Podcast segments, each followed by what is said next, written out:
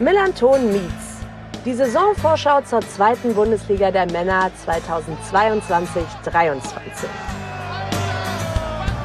Ab 3 zu 2 für Union nach 0 zu 2 Rückstand. Mega.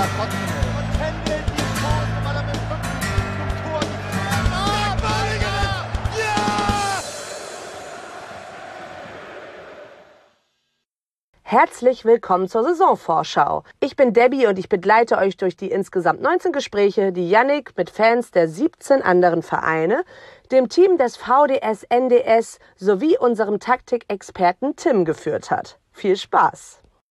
Der fünfte Teil unserer Saisonvorschau widmet sich den drei Vereinen, die über 500 Kilometer vom Millantor entfernt liegen und damit für uns die drei längsten Auswärtsfahrten in dieser Saison bedeuten. Den Anfang macht der Karlsruher SC. Marie ist 1998 in Karlsruhe geboren und hat ihre gesamte Kindheit und Jugend dort verbracht. Heute wohnt sie in Dortmund und studiert auf Lehramt. Fußball hat seit klein auf einen großen Teil in ihrem Leben eingenommen. Schon seit dem dritten Lebensjahr spielt sie Fußball im Verein und seitdem sie denken kann, ist sie Fan des KSC. Da beide Eltern Vollzeit arbeiteten und ihr Vater Physiotherapeut beim KSC war, wurden sie und ihre Schwester oftmals unter der Woche von ihm mitgenommen und dort betreut. Ihre Mutter hat sie daher auch mit zwei Jahren schon mit ins Stadion genommen. Ja, durch ihren Vater hat Marie seit ihrer Kindheit eine Dauerkarte und besitzt sie trotz der Entfernung nach Dortmund noch immer. Wir sind beim KSC angekommen und ich darf Marie begrüßen. Moin. Hallo. Ja, schön, dass du wieder mit dabei bist. Äh, HörerInnen der letzten Ausgabe dieser Saisonvorschau kennen dich schon und äh, ja, haben dich vielleicht auch nochmal dann äh, im Rasenfunk sogar gehört. Wir starten direkt thematisch rein.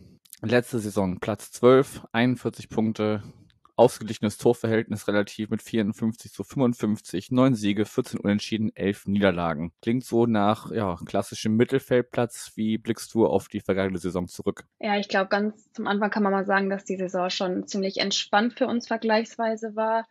Ähm, aber trotzdem war es sehr schwankend, die Saison. Die Konstanz hat ziemlich gefehlt, fand ich bei uns. Wir haben vor allen Dingen sehr viele Gegentore bekommen, auch wenn das Torverhältnis ausgeglichen war, was aber auch sehr daran lag, dass wir vorne halt mit Philipp Hofmann einen sehr starken Stürmer hatten. Ja, und man hat einfach gemerkt, nach dem Klassenerhalt war die Luft raus. Es hat auch irgendwie ein bisschen die Motivation dann gefehlt. Klar hat man auch durchgewechselt. Ähm, aber im Nachhinein würde ich jetzt mal sagen, dass ein einstelliger Tabellenplatz schon schöner gewesen wäre. Natürlich hätte der mehr Geld gegeben, aber auch einfach finde ich, man hätte sich mehr belohnt. Und auch gerade für Neuzugänge wäre ein Einschläger-Tabellenplatz einfach viel attraktiver gewesen. Ja, aber nichtsdestotrotz, es war eine entspannte Saison für uns, wenn man rückblickend mal draufschaut und damit kann man dann doch eigentlich ganz zufrieden sein. Natürlich ist immer mehr drin, aber ja, man sollte sich nicht beklagen über Platz 12. Ja, ich denke auch, also wenn man früh mit dem Abstieg nichts mehr zu tun hat, ist das schon mal, schon mal die halbe Miete gewonnen sozusagen. Ja, das stimmt. Ich meine, 41 Punkte, man sagt immer so 40, okay, Klassenhalt sicher. Jetzt waren wir auch nicht viel über den 40, aber wir waren schon ziemlich, ja, ziemlich früh eigentlich dann doch auf der sicheren Seite. Ja, ich glaube, also dieses Jahr hätten oder vergangene Saison hätten auf jeden Fall äh, ja weniger Punkte zum Klassenerhalt gereicht. Ich habe jetzt die Tabelle gar, gar nicht vor Augen, aber ja, mit den mit jenseits der 40 war man da schon schon ganz gut dabei. Euer Trainer ist seit Februar 2020, also seit über zwei Jahren, Christian Eichner, ähm, ist auch relativ ungewöhnlich. Gut, ist diese Saison, also es war letztes Jahr noch anders, die Saison gibt es einige Trainer, die auch schon die, die, vergangene Spielzeit dabei waren. Er ist aber jetzt trotzdem einer, der schon ja noch ein Stück länger da ist. Wie, äh, ja, wie beurteilst du seine Arbeit? Ich weiß, du warst letztes Jahr auf jeden Fall auch schon ein großer Fan von ihm. Ja, da hat sich auch nichts dran geändert. Also ich bin immer noch ein komplettes Eichner-Fangirl, wenn man das so sagen kann. Ähm, ich vertraue ihm und seinem Team einfach komplett in dem, was sie tun, in dem, was sie machen. Auch wenn es auf den ersten Blick manchmal vielleicht für uns Fans jetzt ja komisch erscheint, was er da macht, aber ich finde es einfach total bemerkenswert, was er aus der Mannschaft gemacht hat, seitdem er da ist. Auch dass er jetzt schon so einen langeren Zeitraum da ist, ist jetzt bei unseren Trainern auch nicht so üblich. Ähm, ja, und ich meine, wenn man mal schaut, wie er den KSC damals übernommen hat, ohne große Vorerfahrungen, wir waren kurz vorm Abstieg und ja, jetzt ist es wirklich eine stabile Mannschaft geworden. Er weiß vor allen Dingen, wie er die einzelnen Spieler und gerade auch die einzelnen Charaktere, die manchmal auch schwierig sind, anzupacken hat, wie er gerade auch mit den jungen Spielern umzugehen hat, wie er die einzubauen hat, dass sie nicht überfordert werden, aber trotzdem auch gefördert werden und gefordert werden halt gerade auch. Und ja, ich glaube, ihm kommt es einfach sehr zugute, dass er selber mal ähm, im Verein gespielt hat, selber Spieler war, nah an der Mannschaft dran ist, ähm, jetzt auch nicht einen großen Altersunterschied zu vielen Spielern hat und sie ihn respektieren, aber ihn auch gleichzeitig nicht irgendwie, äh, sondern als Teil der Mannschaft sehen und nicht irgendwie, okay, er ist unser Trainer, hat gar nichts mit uns zu tun, sondern wirklich, die sind eine Einheit, finde ich, einfach inzwischen geworden und das ganze Team macht da echt eine gute Arbeit und ja, ich sage immer wieder, wir können uns mehr als glücklich schätzen, dass wir so einen Trainer haben und ich glaube, er wird in der Zukunft äh, auch viele weitere Trainerstationen haben und auch sehr erfolgreich werden. Ja, aber ich bin froh, dass er aktuell noch bei uns im Verein ist und äh, ich hoffe natürlich, dass er noch sehr lange bei uns bleibt und auch noch einige Erfolge mit uns verbuchen kann.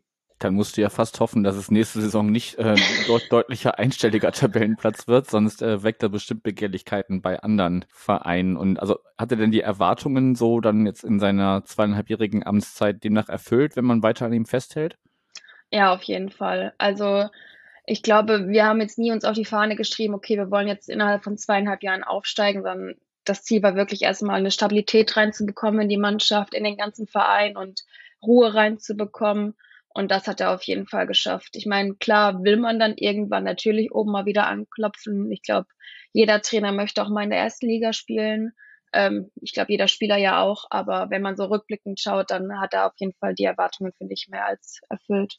Okay, dann schwenken wir mal vom, äh, von der Position des Trainers über auf äh, ja, die, die Mannschaft, mit der er dann in der kommenden Saison arbeiten darf, kann oder auch muss.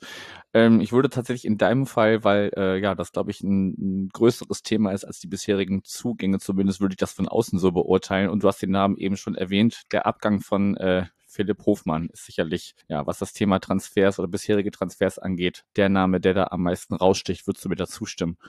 Ja, auf jeden Fall. Ich meine, wenn man gerade unsere letzte Saison anschaut, ähm, ist nun mal so, dass Philipp Hofmann bei uns einfach rausgestochen hat. Er war unsere Lebensversicherung.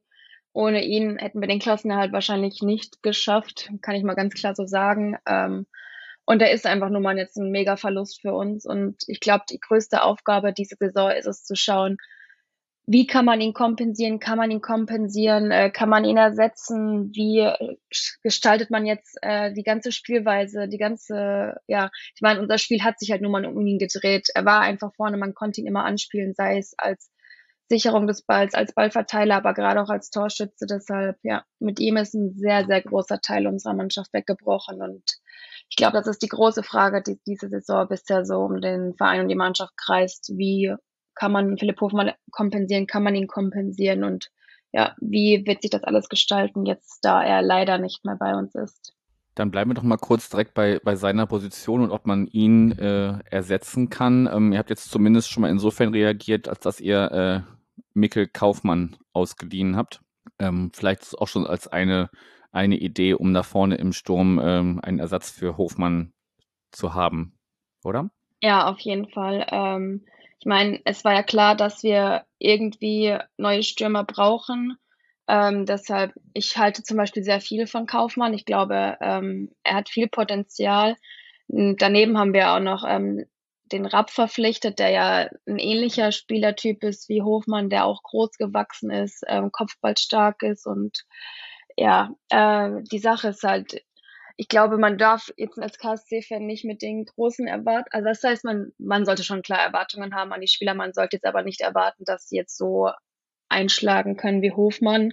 Ähm, das würde ihnen, glaube ich, auch nicht gerecht werden.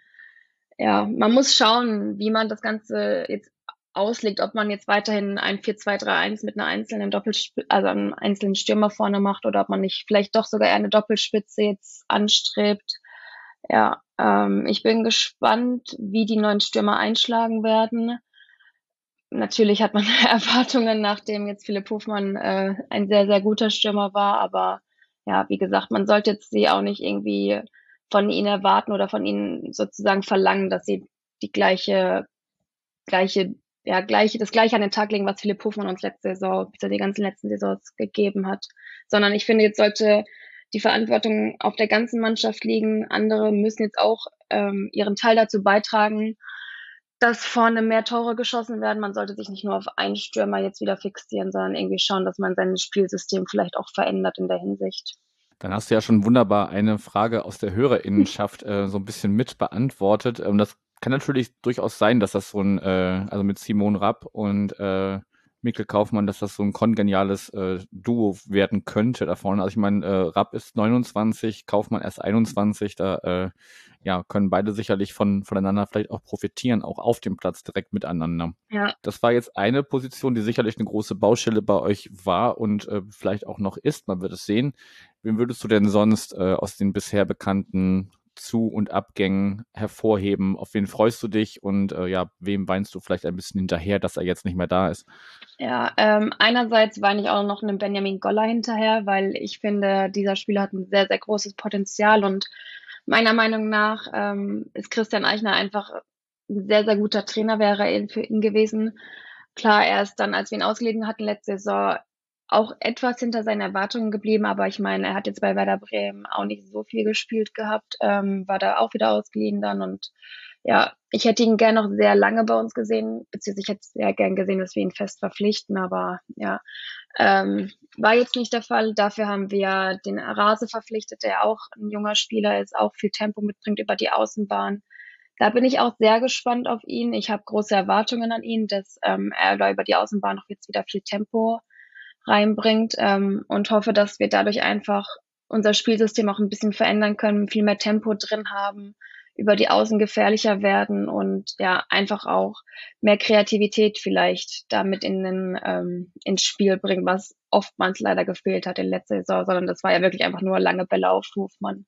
Ja, also kurz der Vollständigkeit halber, Arase kommt ablösefrei von äh, Rapid Wien. Genau. Ist auch erst 23, also da ist sicherlich auch äh, möglicherweise einiges an, an Potenzial. Gibt es denn jemanden im aktuellen bestehenden Kader, wo du sagen würdest, der könnte Spieler der kommenden Saison werden? Äh, ja, wenn ich jetzt mal so überlege, wäre, glaube ich, Marvin Wanicek mein Spieler der Saison. Der war ja letztes Jahr schon ein großer Leistungsträger bei uns. Der ist nun mal einfach, sage ich mal, der würde auch in der ersten Liga gut spielen können. Da bin ich auch immer noch sehr froh, dass er bei uns ist, weil er nun mal einfach unser Spielmacher dann hoffentlich auch nächste Saison weiterhin sein wird. Der hat einfach ein Megatalent, ist sehr kreativ, auch am Ball, kann einen Ball halten, Ball verteilen und ja, wenn man mal sieht, was der kann und welches Potenzial er hat, was er dann hoffentlich nächste Saison noch weiter ausschöpfen wird, ähm, ist es für mich aktuell, wenn ich auf den aktuellen Kader schaue, so mein Spieler der Saison nächste Saison. Okay, schauen wir mal, ob er an die, ja, an die Ansprüche oder an die Begeisterung, die du jetzt anscheinend vergangene Saison äh, für ihn hattest, äh, ob er daran anknüpfen kann. Hast du noch was, äh, was du erwähnen möchtest in Bezug auf Trainer, Kader und allgemein die sportliche Situation? Nee, also ich hoffe einfach, wie gesagt, dass wir das von Hofmann kompensieren können und vor allen Dingen, dass unsere Defensive einfach stabiler wird, dass wir da mhm. nicht mehr so anfällig sind für Gegentore. Leider war in den bisherigen Testspielen schon oftmals sehr viele Gegentore. Ähm, ja, wie gesagt, unsere Defensive muss einfach stabiler werden. Ich hoffe, dass Christian Eichner das irgendwie hinbekommt. Ähm, ich meine, unsere Defensive an sich ist nicht schlecht. Klar haben wir jetzt, jetzt schon sehr viele Innenverteidiger, die verletzt sind. Deshalb haben wir auch den Ballas ja noch nachverpflichtet als Innenverteidiger. Ich hoffe, dass man das irgendwie bis zur, bis zum Saisonstart noch alle irgendwie so ein bisschen fit bekommt und dass ja die Defensive einfach stabil wird. Okay, hinten äh, eine etwas größere Baustelle, die man vielleicht noch ein bisschen ausbessern muss. Und äh, vorne hat man zwar schon äh, dran angefangen, dran zu arbeiten, aber er hofft sich noch, dass es auch funktioniert. Genau, so kann man es gut zusammenfassen. okay. Dann äh, schauen wir mal ein bisschen aufs Drumherum. Ähm, eine Frage äh, aus der Hörerinnenschaft beschäftigt sich so mit den äh, ZuschauerInnen-Interessen rund ums Stadion, also entweder im Stadion selbst oder auch drumherum. Das ist ja bei euch auch ein besonderes Thema, weil der äh, ja, neue Wildpark ja noch gar nicht so alt ist. Ähm, vielleicht kannst du dann auch mal so ein bisschen was zum, zum Stand des, des, des neuen Stadions irgendwie wie sagen und was, was dir vielleicht trotzdem noch fehlt oder was du gerne noch durchsetzen würdest, was äh, das da noch geben sollte. Ja, also ich glaube, viele haben ja mitbekommen, oder ich glaube, alle haben eigentlich mitbekommen, dass unser Stadion ja neu gebaut wird aktuell. Es ist ja auch leider noch nicht fertig. Ähm, mhm. Ich glaube, wir Fans hoffen jetzt alle, dass es so schnell wie möglich fertig wird, damit wir einfach noch mehr Stimmung einfach an den Tag legen können. Ich meine, wenn halt einfach Tribünen fehlen, dann schaltet es nur mal heraus, dann ist es einfach ein ganz anderes Gefühl, als wenn man wirklich das Stadion dann fertig ist. Ich glaube aber mit dem neuen Stadion haben viele Fans ähm, das bekommen, was sie eigentlich wollten, weil wir einfach jetzt viel näher am Spielfeld sind und nicht mehr diese Laufbahn haben zwischen Zuschauern und Spielfeld. Man ist einfach viel näher dran, man ist kompakter ähm, und dadurch entsteht einfach eine ganz andere Stimmung, ähm, wie es vielleicht davor der Fall war.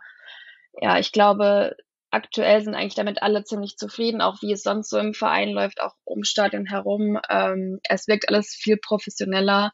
Ja, es gab jetzt ein paar Beschwerden, weil die Getränke zu lange gebraucht haben und alles, aber ich glaube, das braucht, braucht einfach noch so ein bisschen. Man merkt aber auch einfach, dass der KSC so ein bisschen moderner wird in der Hinsicht, weil man jetzt zum Beispiel, eigentlich total banales Beispiel, aber man kann jetzt inzwischen mit Karte zahlen am Getränke- und Essensstand, was vorher einfach nie der Fall war. Ähm, ja, ich glaube einfach, was wichtig ist für jeden Fan, dass äh, man sich weiter mit dem Verein identifizieren kann. Auch wenn es jetzt darum geht, klar, der Verein braucht mehr Geld, klar, der Verein braucht Sponsoren, aber man sollte schauen, dass man trotzdem immer noch der Verein ist, für den man eigentlich steht und dass man nicht zu sehr in diese Schiene mit Investoren halt auch kommt, sondern sich einfach Gedanken machen muss, okay, was sind wir, was wollen wir? Klar wollen wir sportlich auch was erreichen, aber wie sehr schaffen wir das auch, ohne uns sozusagen zu verkaufen in der Hinsicht. Ich glaube, das ähm, ist so das größte, größte Problem, was jetzt vielleicht entstehen könnte, weil man einfach vielleicht auch dann zu viel will, gerade jetzt mit neuem Stadion und dann auch Erwartungen, die dadurch mitkommen. Aber man sollte sich sozusagen nie verkaufen in der Hinsicht und dann vielleicht erstmal schauen, dass man in der zweiten Liga stabil bleibt und dann irgendwann es auch aus eigener Kraft schafft und nicht jetzt sich sozusagen neue Investoren auch sucht oder irgendwelche Großinvestoren und dann endet man wie andere Vereine. Ich glaube so, das sind die Zuschauerinteressen, die aktuell auch so ein bisschen mitklingen, gerade jetzt, wenn es um das ganze neue Stadion, wie richtet man sich aus und so weiter geht. Okay, also schon, schon wesentlich weiter gefasst als vielleicht nur, also weiß ich nicht, ähm, mein, mein, mein persönliches Interesse ist zum Beispiel, dass es Pommes am Millantor gibt. So, das ist dann so ein bisschen. Ja, die gibt's ein, bei ein, uns. Ein, ja, das ist ein kleiner frommer Wunsch sozusagen, aber dann ähm, ist ja auch ganz schön, wenn du das so ein bisschen weiterfasst und sagst, ja, dass ihr einfach äh, ja euch erhofft, dass der der neue Weg, der da vielleicht eingeschlagen wurde mit dem mit dem neuen Stadion, dass da trotzdem ähm, ja an, an den alten Werten und so weiter festgehalten wird, so habe ich dich jetzt zumindest verstanden, dass man äh, ja sich, sich zwar neu ausrichtet, aber trotzdem sich treu bleibt. Kann man das so zusammenfassen? Genau, ja, so, das ist gut zusammengefasst. Ich meine, bei uns gibt es auch sowas wie, dass die Stadionwurst vielleicht mal ein bisschen besser schmeckt und immer riecht, entweder nicht verbrannt ist oder nicht komplett, entweder sie ist roh, manchmal sie ist komplett verbrannt, aber ja, ich glaube, das war schon immer so beim KSC, da hat man sich dran gewöhnt und ja, deshalb habe ich dann eher auf solche Richtlinien geschaut. Ach, auf den Dorfplätzen dieser Welt äh, kann man noch eine Stadionbus umsonst haben, wenn die äh, VerkäuferInnen sagen, ey, die ist, die ist zu verbrannt, die kann ich den, da kann ich dir keinen Euro 50 für abnehmen. ja, und die Bierpreise sollten nicht zu hoch gehen, das ist auch sehr wichtig. Ja gut, das äh, weiß ich nicht, wie es Stand bei euch ist, aber bei uns wurden sie jetzt erhöht im Zuge dessen, dass einfach äh, ja die Kosten ringsrum das betrifft ja nicht nur Stadionbiere, sondern äh, mhm. äh, viele wirtschaftliche Bereiche momentan. Von daher wird da ein bisschen was draufkommen. Total krummer Betrag von 4,70 Euro, ähm, wo ich wahrscheinlich also, mir, mir, schon denken kann, dass ich einfach immer auf einen Fünfer pro Bier aufrunde, weil auch sonst, wenn du für mehrere Leute mitholst, wie willst du dir denn 4,70 Euro geben lassen? Das ist ja völliger Quatsch. Ähm, von daher einfach immer einen Fünfer pro Bier rechnen, dann ist das auch immer noch okay ein Euro pro, pro 100 Milliliter finde ich immer noch für ein Stadionbier vertretbar. Und wie gesagt, man kann ja auch die, es war auch schon lange im Vorfeld kommuniziert, jetzt ist es äh, letztendlich dann auch umgesetzt.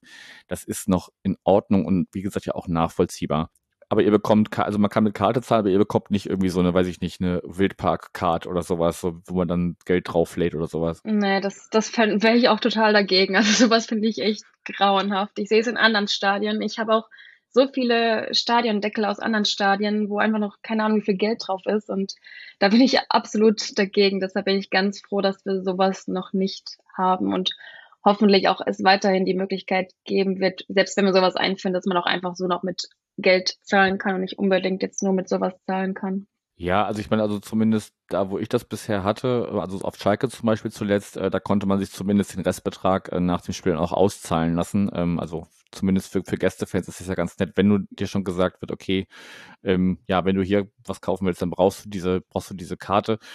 Ähm, aber du kannst dir dann den Restbetrag am Ende des Spiels auch auszahlen lassen. Das ist ja sonst, dann hast du eine Schublade voll mit irgendwelchen Verzehrkarten und äh, ja, keine mhm. Ahnung, wie da noch drauf ist. Ist ja dann auch, da ist ja auch keinem mitgeholfen.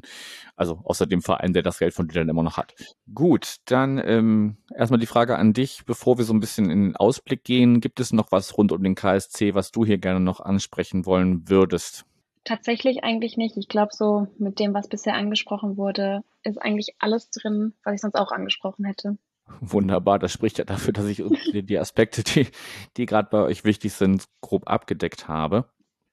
Dann äh, schauen wir mal ein bisschen voraus. Äh, die ersten Pflichtspiele diese, also kommende Saison, sind ein Auswärtsspiel beim SC Paderborn. Ähm, dann kommt der erste FC Magdeburg zu euch. Dann fahrt ihr im DFB-Pokal zur TSG Neustrelitz und dann äh, nach Fürth. Was glaubst du, wie startet der KSC in die kommende Saison? Also ich glaube, es wird echt schwierig werden. Ich meine, gerade wenn man jetzt mit einem Auswärtsspiel startet, ist jetzt nie leicht. Ähm, dann aber noch in Paderborn. Ich finde, Paderborn ist so eine Mannschaft, die ist immer schwer zu bespielen. Zumindest tut sich der KSC da immer schwer. Ähm, die finde ich ist so eine Mannschaft, die kann man noch nicht einschätzen. Entweder die spielen da wie keine Ahnung wer oder sie haben halt einen komplett schlechten Tag. Da bin ich echt sehr, sehr gespannt, wie wir uns da schlagen werden. Ähm, dann kommt mit Magdeburg ein Aufsteiger, die sich wahrscheinlich dann erstmal defensiv orientieren werden. Da stelle ich mir dann die Frage, wie sehr sind wir inzwischen so weit entwickelt, dass wir auch selber mal ein Spiel machen können, selber ein Spiel gestalten können, wenn wir dann nun mal für Spiele haben werden, in denen wir mehr Ballbesitz haben werden, weil gerade in der letzten Saison war es dann eher so Spiele, in denen wir das Spiel machen mussten, sind uns sehr schwer gefallen, sondern wir waren lieber eher die Mannschaft, die reagiert hat und nicht die Mannschaft, die agiert hat. Ähm, ja, ich glaube, gerade so ein Aufsteiger ist jetzt auch nie unbedingt wirklich ein leichter Gegner. Die wollen sich ja, wie gesagt, auch erstmal irgendwie ein bisschen defensiv hinten reinstellen. Wahrscheinlich würde ich jetzt mal annehmen. Ich will jetzt auch nichts Falsches sagen, aber ja, also ich glaube gerade bei, Magdeburg, also ähm, ich kann ja insofern aus der aus Erfahrung sprechen, als dass wir in der vergangenen ersten Pokalrunde äh, auf sie getroffen sind und äh, also die haben sich zumindest, gut, das war jetzt auch ein Pokalspiel, äh, aber sie haben ja auch die Liga unglaublich dominiert und äh, irrsinnig viele Punkte und, und gesammelt und Tore geschossen. Ähm, also gut, ist jetzt natürlich die, die Frage, wie man sich in der neuen äh, Situation als äh, Zweitliga-Aufsteiger präsentiert, aber ich glaube nicht, dass die sich, äh, wie so manch andere Aufsteiger in der Vergangenheit, äh, komplett hinten reinstellen, sondern die werden schon versuchen, da äh, offensiv auch das Spiel mitzugestalten. Kann ich mir jetzt zumindest bei Magdeburg vorstellen. Dann machst du mir schon mal Hoffnungen für das Spiel. Das klingt schon mal besser. weil, ich, weil ihr sie dann auskontern könnt, oder was? Ja, wie gesagt, also bei uns war es letzte Saison echt so, wenn wir das Spiel machen mussten, man hat einfach gemerkt, dass oftmals einfach die Idee fehlt, die Kreativität fehlt und man einfach dann wirklich so dachte, okay, was macht man jetzt mit dem Ball?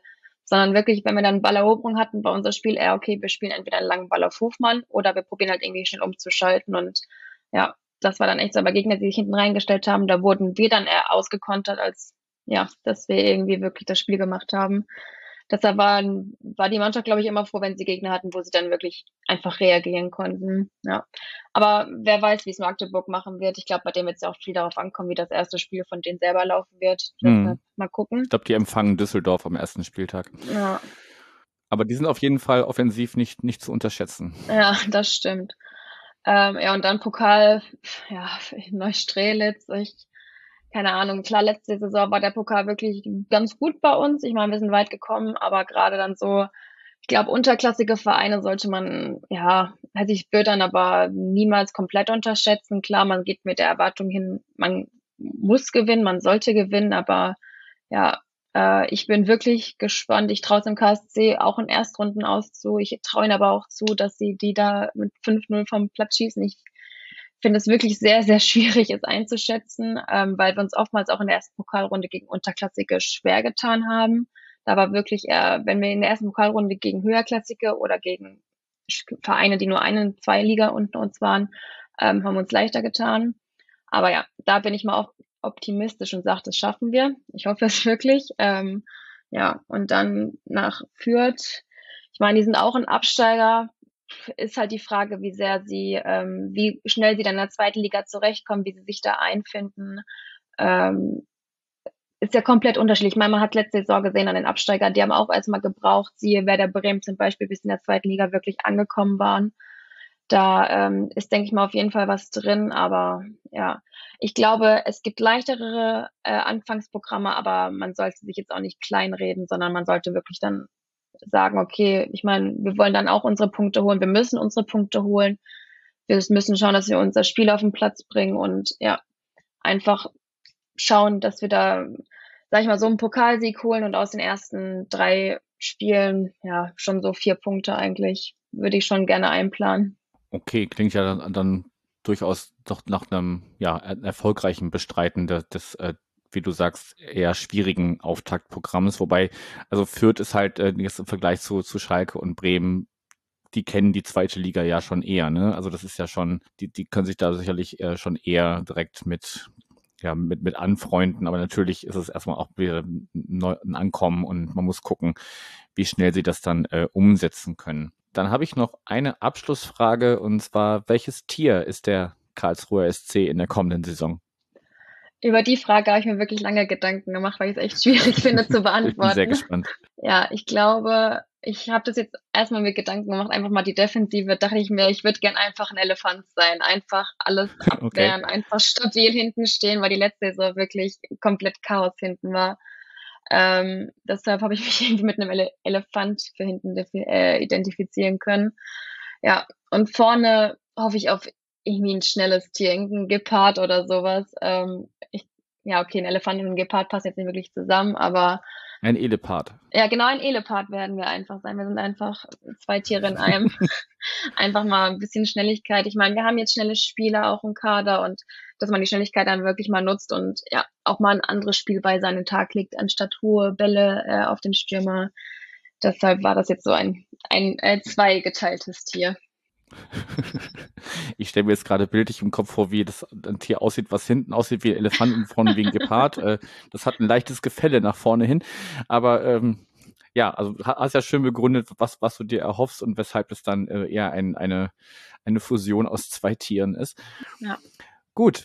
Wir werden sehen, äh, ob der KSC das umsetzen kann. Ich bin mit meinen Themen und Fragen soweit durch. Hast du noch berühmte letzte Worte, bevor wir den Sack hier zumachen?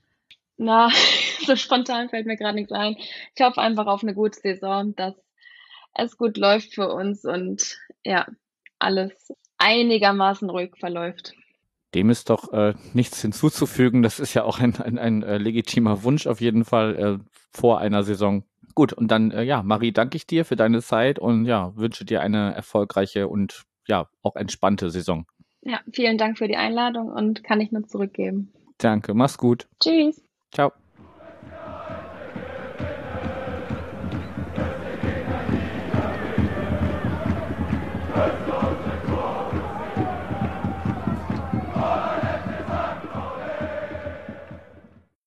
Noch ein Stück weiter, nämlich gut 530 Kilometer Luftlinie, ist es zum Stadion des Jan aus Regensburg. Robert ist 34 Jahre alt und hat schon in der Jugend gegen den SSV Jan Regensburg gespielt.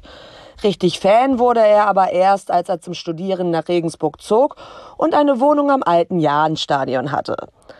Als das Fanradio Turmfunk gegründet wurde, war er Gründungsmitglied und betreibt jetzt zusätzlich noch den Fan-Podcast 1889 FM.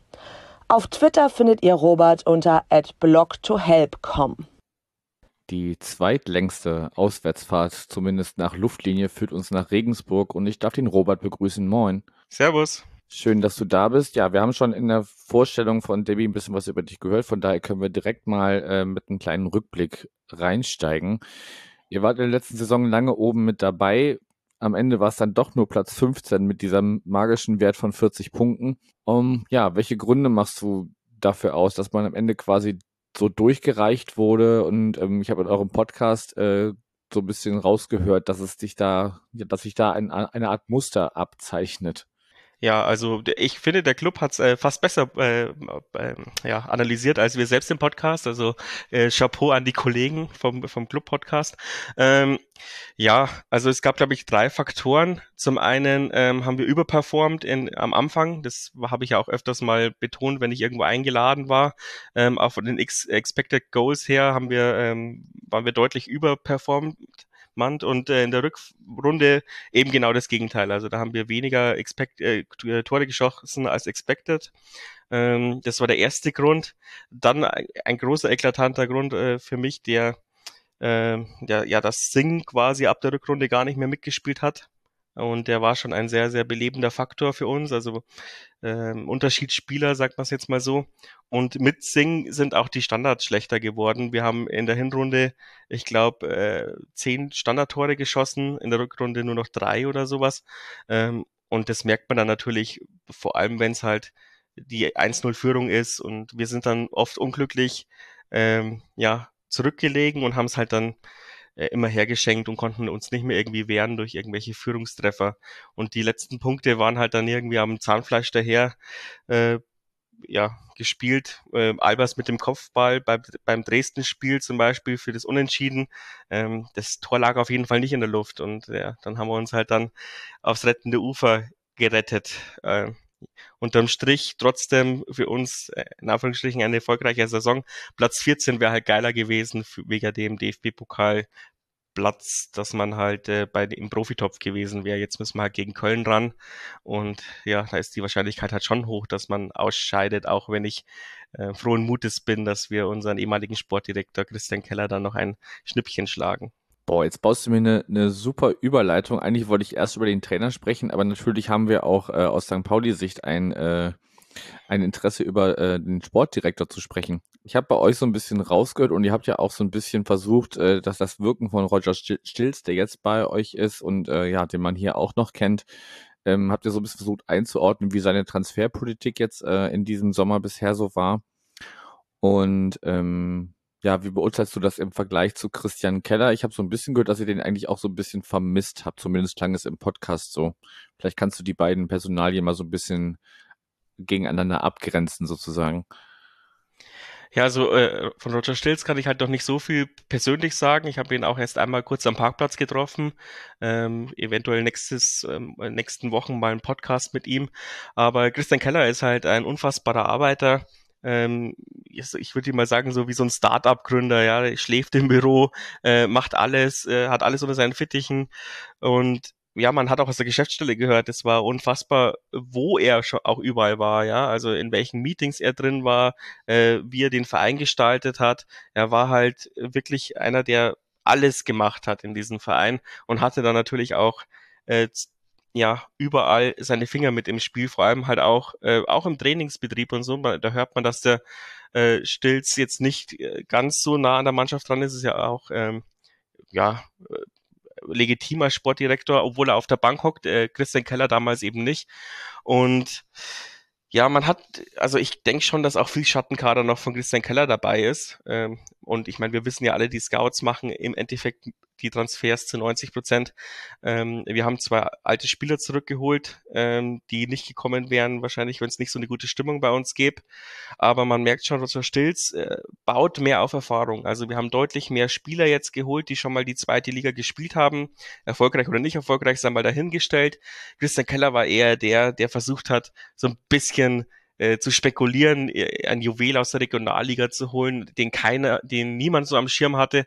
Also ich sag jetzt mal so, Christian Keller Transfers waren bisher immer unvorhersehbar und ähm, aber Owusu zum Beispiel war dann schon so ein bisschen ja Wunsch auch in der in der Fanbase und das ist dann auch gekommen. Ähm, das wäre unter Keller irgendwie gefühlt nie passiert. Okay, ähm, das wollte Mikro gerade nicht. Ähm, dann hast du es ja ganz gut zusammengefasst, was so die beiden so ein bisschen in äh, einzelnen Funktionen oder in einzelnen äh, ja, Arbeitsweisen oder, oder wie sie die Dinge angehen, ähm, voneinander unterscheidet. Dann kommen wir jetzt doch nochmal, äh, bevor wir auf den äh, von dir auch schon angeteaserten, äh, auf, auf, auf die von dir angeteaserten Wechsel im Kader äh, zu sprechen kommen, nochmal kurz auf Mersatz den Begovic. Der ist seit äh, der Saison, also Beginn der Saison 2019, 2020 bei euch und äh, ist jetzt in der aktuellen äh, Saison der dienstälteste Trainer nach Frank Schmidt, dem ewigen Frank Schmidt und äh, Jens Hertel aus äh, Rostock. Ähm, ja, wird er weiterhin äh, den Jahren begleiten, wenn du sagst, am Ende war das doch eine erfolgreiche Saison für euch jetzt die vergangene Spielzeit? Also wir haben auch alle gerätselt, wie Roger Stilz zu ihm steht. Und er hat sich dann äh, schon äh, deutlich äh, in unterschiedlichen Interviews vor ihn gestellt, ähm, weil es gibt so eine ganz kleine Gruppe, die auf Facebook halt sehr laut ist, die schon immer Meersat kritisch gesehen haben ähm, weil sie ihm halt nicht zutrauen, keine Ahnung, Taktik, Wechsel zu spät, halt was man so kennt im Fußballerumfeld. Ähm, aber ansonsten hat er auch von äh, ja, der Ultraszene, von, sagen wir mal, von unseren Podcast-Szene, äh, vom erweiterten Kreis, vollste Rückendeckung und eben auch jetzt von Roger Stilz, wie wir über diese Interviews gelernt haben. Er hat halt, Roger Stilz hat gesagt, äh, niemand verkörpert den Jahren so sehr wie Mersat Selim Begovic und da hat er halt auch recht. Also äh, ein harter Arbeiter, fleißiger Arbeiter, äh, ist schon ewig in dem Verein, äh, über alle Zweifel erhaben, so ungefähr. Und ähm, ja, bodenständig. Also ich weiß nicht, also was irgendjemand dagegen haben kann, den als Cheftrainer zu haben. Also ich finde es immer noch ein sehr großer Glücksgriff, dass sich Christian Keller das getraut hat, ihn damals vom Co-Trainer zum Trainer zu machen. Ich war am Anfang auch ein bisschen skeptisch, aber ich meine, er hat jetzt dreimal mit fast immer den schwächsten Kader der Liga die, die Liga gehalten. Jetzt werden ein paar Leute sagen, aber letztes Jahr war der Kader so gut wie nie. Stimmt. Trotzdem im Vergleich zu dieser krassen Liga letzte Saison, ähm, ja, natürlich wird Platz 12 wahrscheinlich realistischer gewesen. Platz 15 ist dann schon unterm Strich äh, jetzt nicht das erfolgreichste, aber deswegen würde ich niemals Mersat äh, rausschmeißen oder ähm, hoffen, dass er irgendwann mal geht oder sowas. Ich hatte nur noch ein Jahr Vertrag. Ich bin gespannt, wann das kommt, aber wir haben es ja am Anfang schon gesagt, es gibt eine lange Winterpause. Ich denke, äh, da wird dann irgendwann mal sich auf ein Bierchen getroffen und dann verlängert. Genau, in der Winterpause, das haben wir im Vorgespräch gesagt, hat man durchaus Zeit, äh, Projekte anzugehen, die vielleicht sonst in, in zum Beispiel dieser kurzen Sommerpause sonst äh, liegen geblieben sind. Ähm, dann hast du ja äh, einen Transfer auf jeden Fall schon angesprochen, der äh, getätigt worden ist mit Owusu, äh, kommt von Erzgebirge Aue, Mittelstürmer. Wir müssen natürlich aus St. Pauli-Sicht sagen, hier, Dejan Sojanovic ist jetzt ähm, bei euch äh, zwischen den Pfosten, wobei du da nochmal einordnen kannst, wie denn du das einschätzt. Ich glaube, er ist auch verletzt zu euch gekommen, hat jetzt auch eine, eine OP gehabt und so weiter. Ähm, ob du perspektivisch denkst, dass er die Nummer eins werden könnte. Christian Fied war jetzt äh, zuletzt ausgeliehen an Dortmund 2 und ist jetzt zu euch gewechselt und ähm, ja, ein Name, den man auf jeden Fall als Zweitliga-Fan auch kennt, ist Joshua Mees, kommt äh, auf Leihbasis von Holstein Kiel. Das wären die Namen, die ich in den Raum werfen würde. Du darfst die gerne mit Inhalt füllen und noch ergänzen, wer dir noch wichtig ist. Okay, also ich fange mal von hinten an. Stojanovic ähm, hat mich ein bisschen gewundert, dass wir ihn quasi holen, gleich verletzt, weil ich meine, äh, ich glaube, der Torwartmarkt ist jetzt nicht so äh, gesättigt, dass man äh, einen Unverletzten in äh, gleich guten gefunden hätte. Und ähm, dass wir Ablöse für den Torhüter zahlen vermeintlich, äh, ist auch irgendwie ein Novum für den Jahren. Also äh, Roger Stilz muss sehr, sehr, oder unser Scouting-Team muss sehr, sehr viel von ihm halten. Ähm, ja, ich hatte ihn nicht so am Schirm, aber da habe ich mich eben in die Nesseln gesetzt beim letzten Podcast, hab, wurde dann sehr oft verbessert äh, in privaten Nachrichten. Also ähm, ja, ein sehr gestandener Zweitligatorhüter. Ich bin mir ziemlich sicher, dass wir ihn als Nummer eins eingeplant haben. Wir haben alle gesagt, wir könnten uns auch mit Kirschbaum arrangieren, der ist aber schon 35, ähm, hat halt die letzten zwei Ligaspiele gehalten und aus unserer Sicht unfassbar gut. Ähm, nee, die Vor also nicht das letzte, sondern das vorverletzte und das vorletzte. Ähm, und Weidinger äh, ist halt aus der eigenen Jugend ähm, ein solider Torhüter, aber keiner, der ähm, ja, Mittelfeld zweite Liga spielen könnte, würde ich sagen, aber als dritter Torhüter passt es. Und Kirschbaum ist halt oft verletzt. Äh, sonst würde ich auch sagen, wäre es ein cooler Zweikampf um Platz eins, aber ich bin mir ziemlich sicher, dass Kirsche sich äh, sagt, äh, ja, ich hock mich gerne auf die Bank und Stovjanovic hat sicherlich den Anspruch zu spielen. Was ich halt ein bisschen kritisch sehe, ist, dass er immer noch nicht gespielt hat. Ähm, in der Vorbereitung. Also ich, keine Ahnung, äh, einen verletzten Spieler zu kaufen, um ihn auf Platz eins einzusetzen, ist, das könnte man vielleicht ein bisschen kritisieren äh, in der Transferphase. Ähm, Owusu ja, wurde jetzt halt auch teilweise auch kritisch gesehen bei uns äh, in der Fanszene, weil er halt nicht die krassesten Scorerwerte hat. Aber ich würde sagen, für die Rolle, die er einnehmen soll, passt er eigentlich perfekt. Wir hatten ja eben vorher Otto, eben für auch für euch auch interessant, der eigentlich in den ersten fünf Spieltagen super geklappt hat mit, ähm, ja, dass er der dass er mit dem Rücken zum Tor steht, die Spieler bindet, den Ball annimmt, weiterleitet. Ähm, und mit Owusu haben wir dann vielleicht mal ein, auch einen, der das auch kann und vielleicht noch ein bisschen mehr Technik als Otto mit rein, äh, reinbringt und ein bisschen mehr Wucht. Das ist, glaube ich, die Idee dahinter, dass Albers da vorne halt nicht immer so, ja, in Dreifachdeckung steht und nichts machen kann. Ähm, Joshua Mees hast du noch angesprochen, genau. Ähm, ja, ich meine, das ist ein No-Brainer, wenn der von sich aus gesagt hätte, der er gesagt hat, er will unbedingt zum Jahren äh, wechseln oder eben geliehen werden.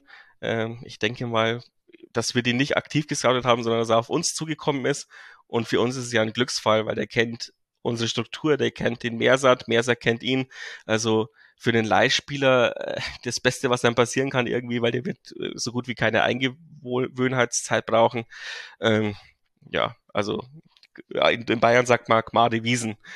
Ähm, Feed ist natürlich interessant, vor allem der Tausch, dass ihr Bukalfa holt und wir holen Feed, weil Feed ist ja jetzt unser Bukalfa-Ersatz. Ähm, ich kann nicht viel dazu sagen, aber wenn ähm, äh, Roger Stilz den schon in der Jugendakademie äh, gekannt hat, dann wird er ja hoffentlich wissen, was er kann. Und zumindest die Szene ähm, bei Dortmund, wo er auf der Außenbahn jemanden äh, so nass macht, macht ja schon mal Spaß, vor allem weil wir halt im Mittelfeld bisher noch nicht die kreativen Bomben hatten. Auch Bukalfa war das nicht, auch äh, Besuschkow war das nicht, der mal drei Leute stehen lässt. Feed könnte mal so ein belebendes Element sein, dass wir halt nicht immer hoch und weit bringt Sicherheit spielen müssen. Ja, also die, die Male, die er bei uns auf jeden Fall auch in der Profimannschaft gespielt hat, ähm, war ich auch durchaus überzeugt von ihm. Er ist halt nie so richtig an der, an der ersten oder vielleicht sogar auch zweiten Reihe so vorbeigekommen auf seiner Position. Und von daher macht es für ihn, glaube ich, Sinn, erstmal nach, nach dem Leihgeschäft dann auch wo, woanders hinzugehen und dann in dem Fall zu euch, wo er dann auch wirklich die Garantie wahrscheinlich bekommen hat, dann auch äh, viel Spielzeit zu bekommen.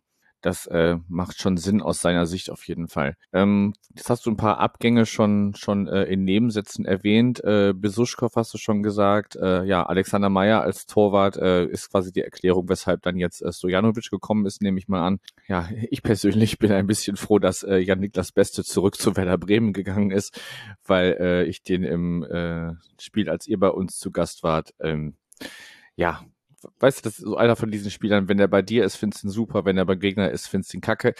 Das, äh, das ging mir auf jeden Fall damals mit ihm so. Und äh, ja, Sabrit Singh ist zumindest Stand heute wieder zurück bei München 2. Ich weiß gar nicht, was da sein, also bei Bayern 2, ähm, was, was da der Stand ist, ob man da überhaupt die, die Chance hatte, ihn irgendwie zu halten. Du hast ja äh, ganz am Anfang ausgemacht, dass er sicherlich äh, ein Schlüsselspieler war und äh, sein Fehlen dann äh, ja euch auch gefehlt hat ordne mal die Abgänge für uns ein bisschen ein.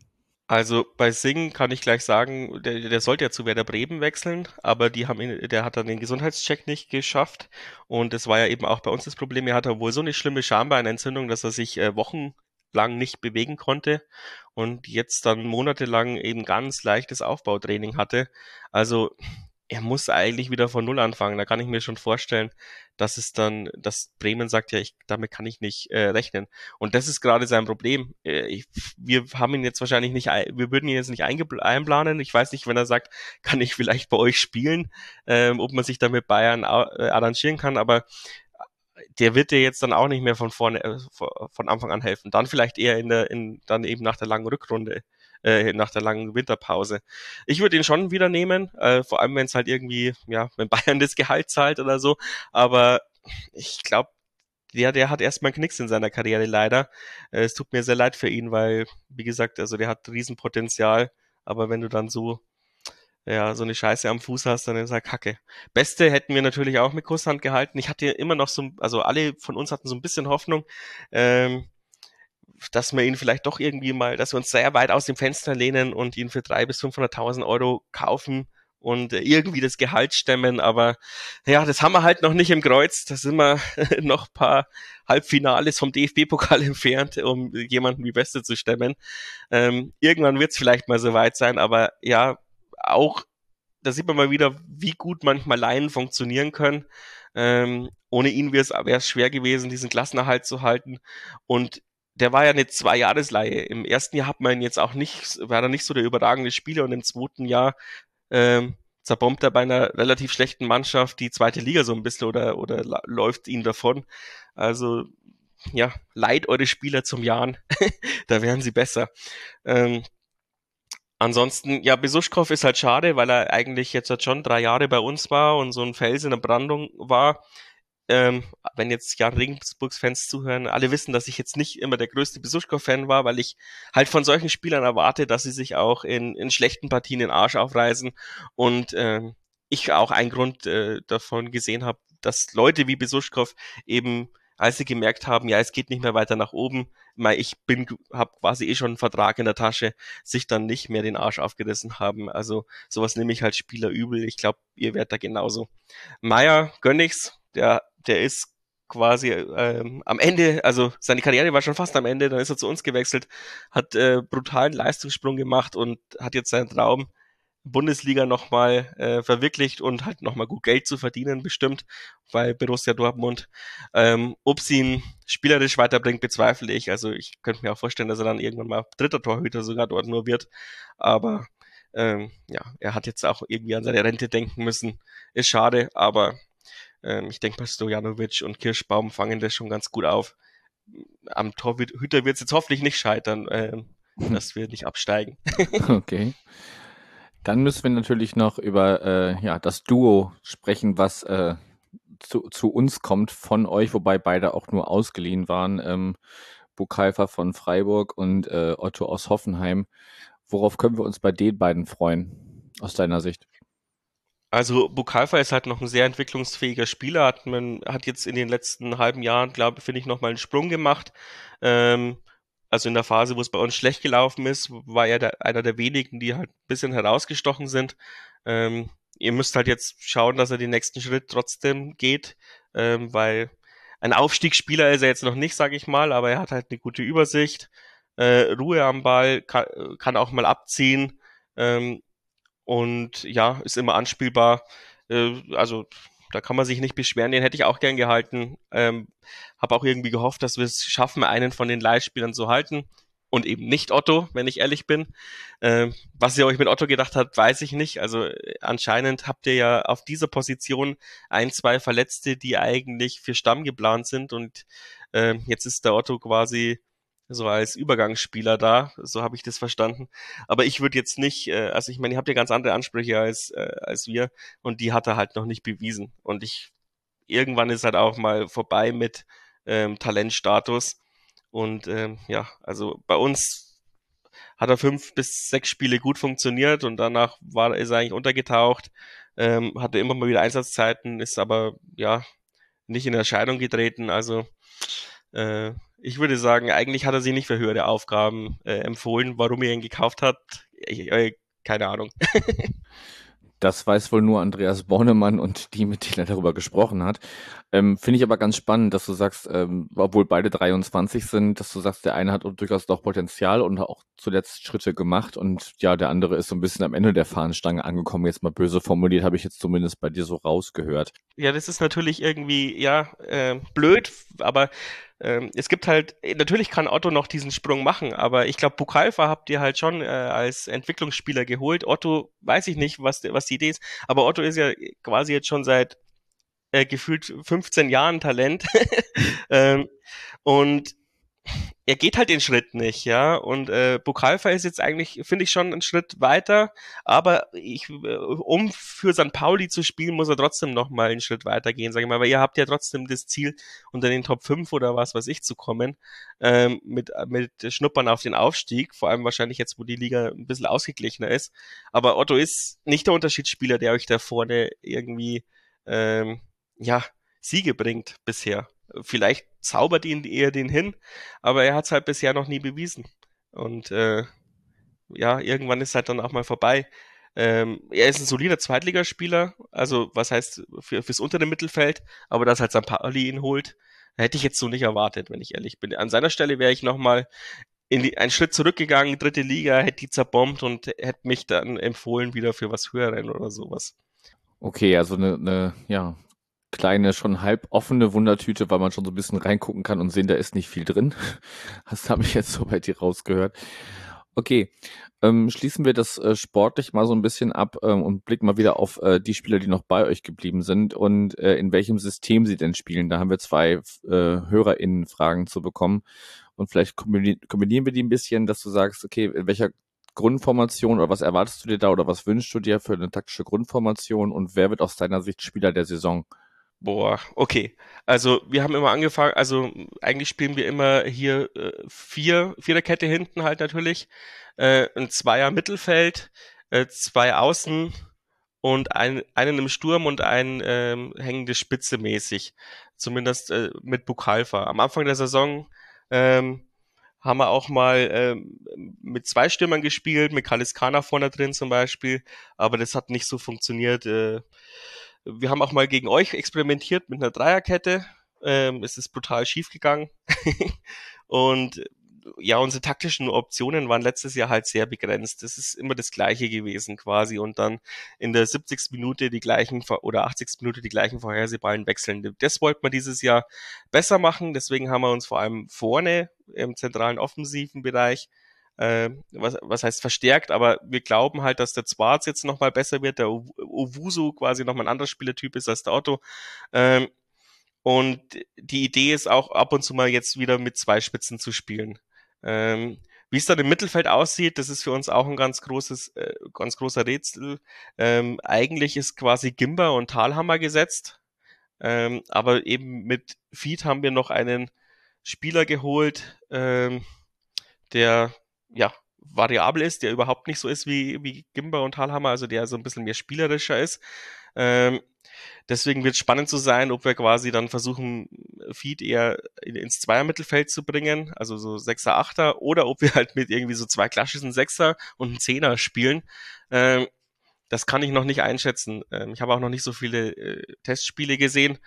Ähm, da, da rotiert der Mersat auch eher so ein bisschen durch, weil, weil er tut, äh, ja, er testet viel aus. Zum Beispiel Schönfelder ist bei mir jetzt als rechtsoffensiv eingeplant in meiner Liste, aber er hat jetzt schon sehr oft links defensiv gespielt und es kann sein, dass, äh, dass wir auf einmal Schönfelder als äh, linken Verteidiger umbauen.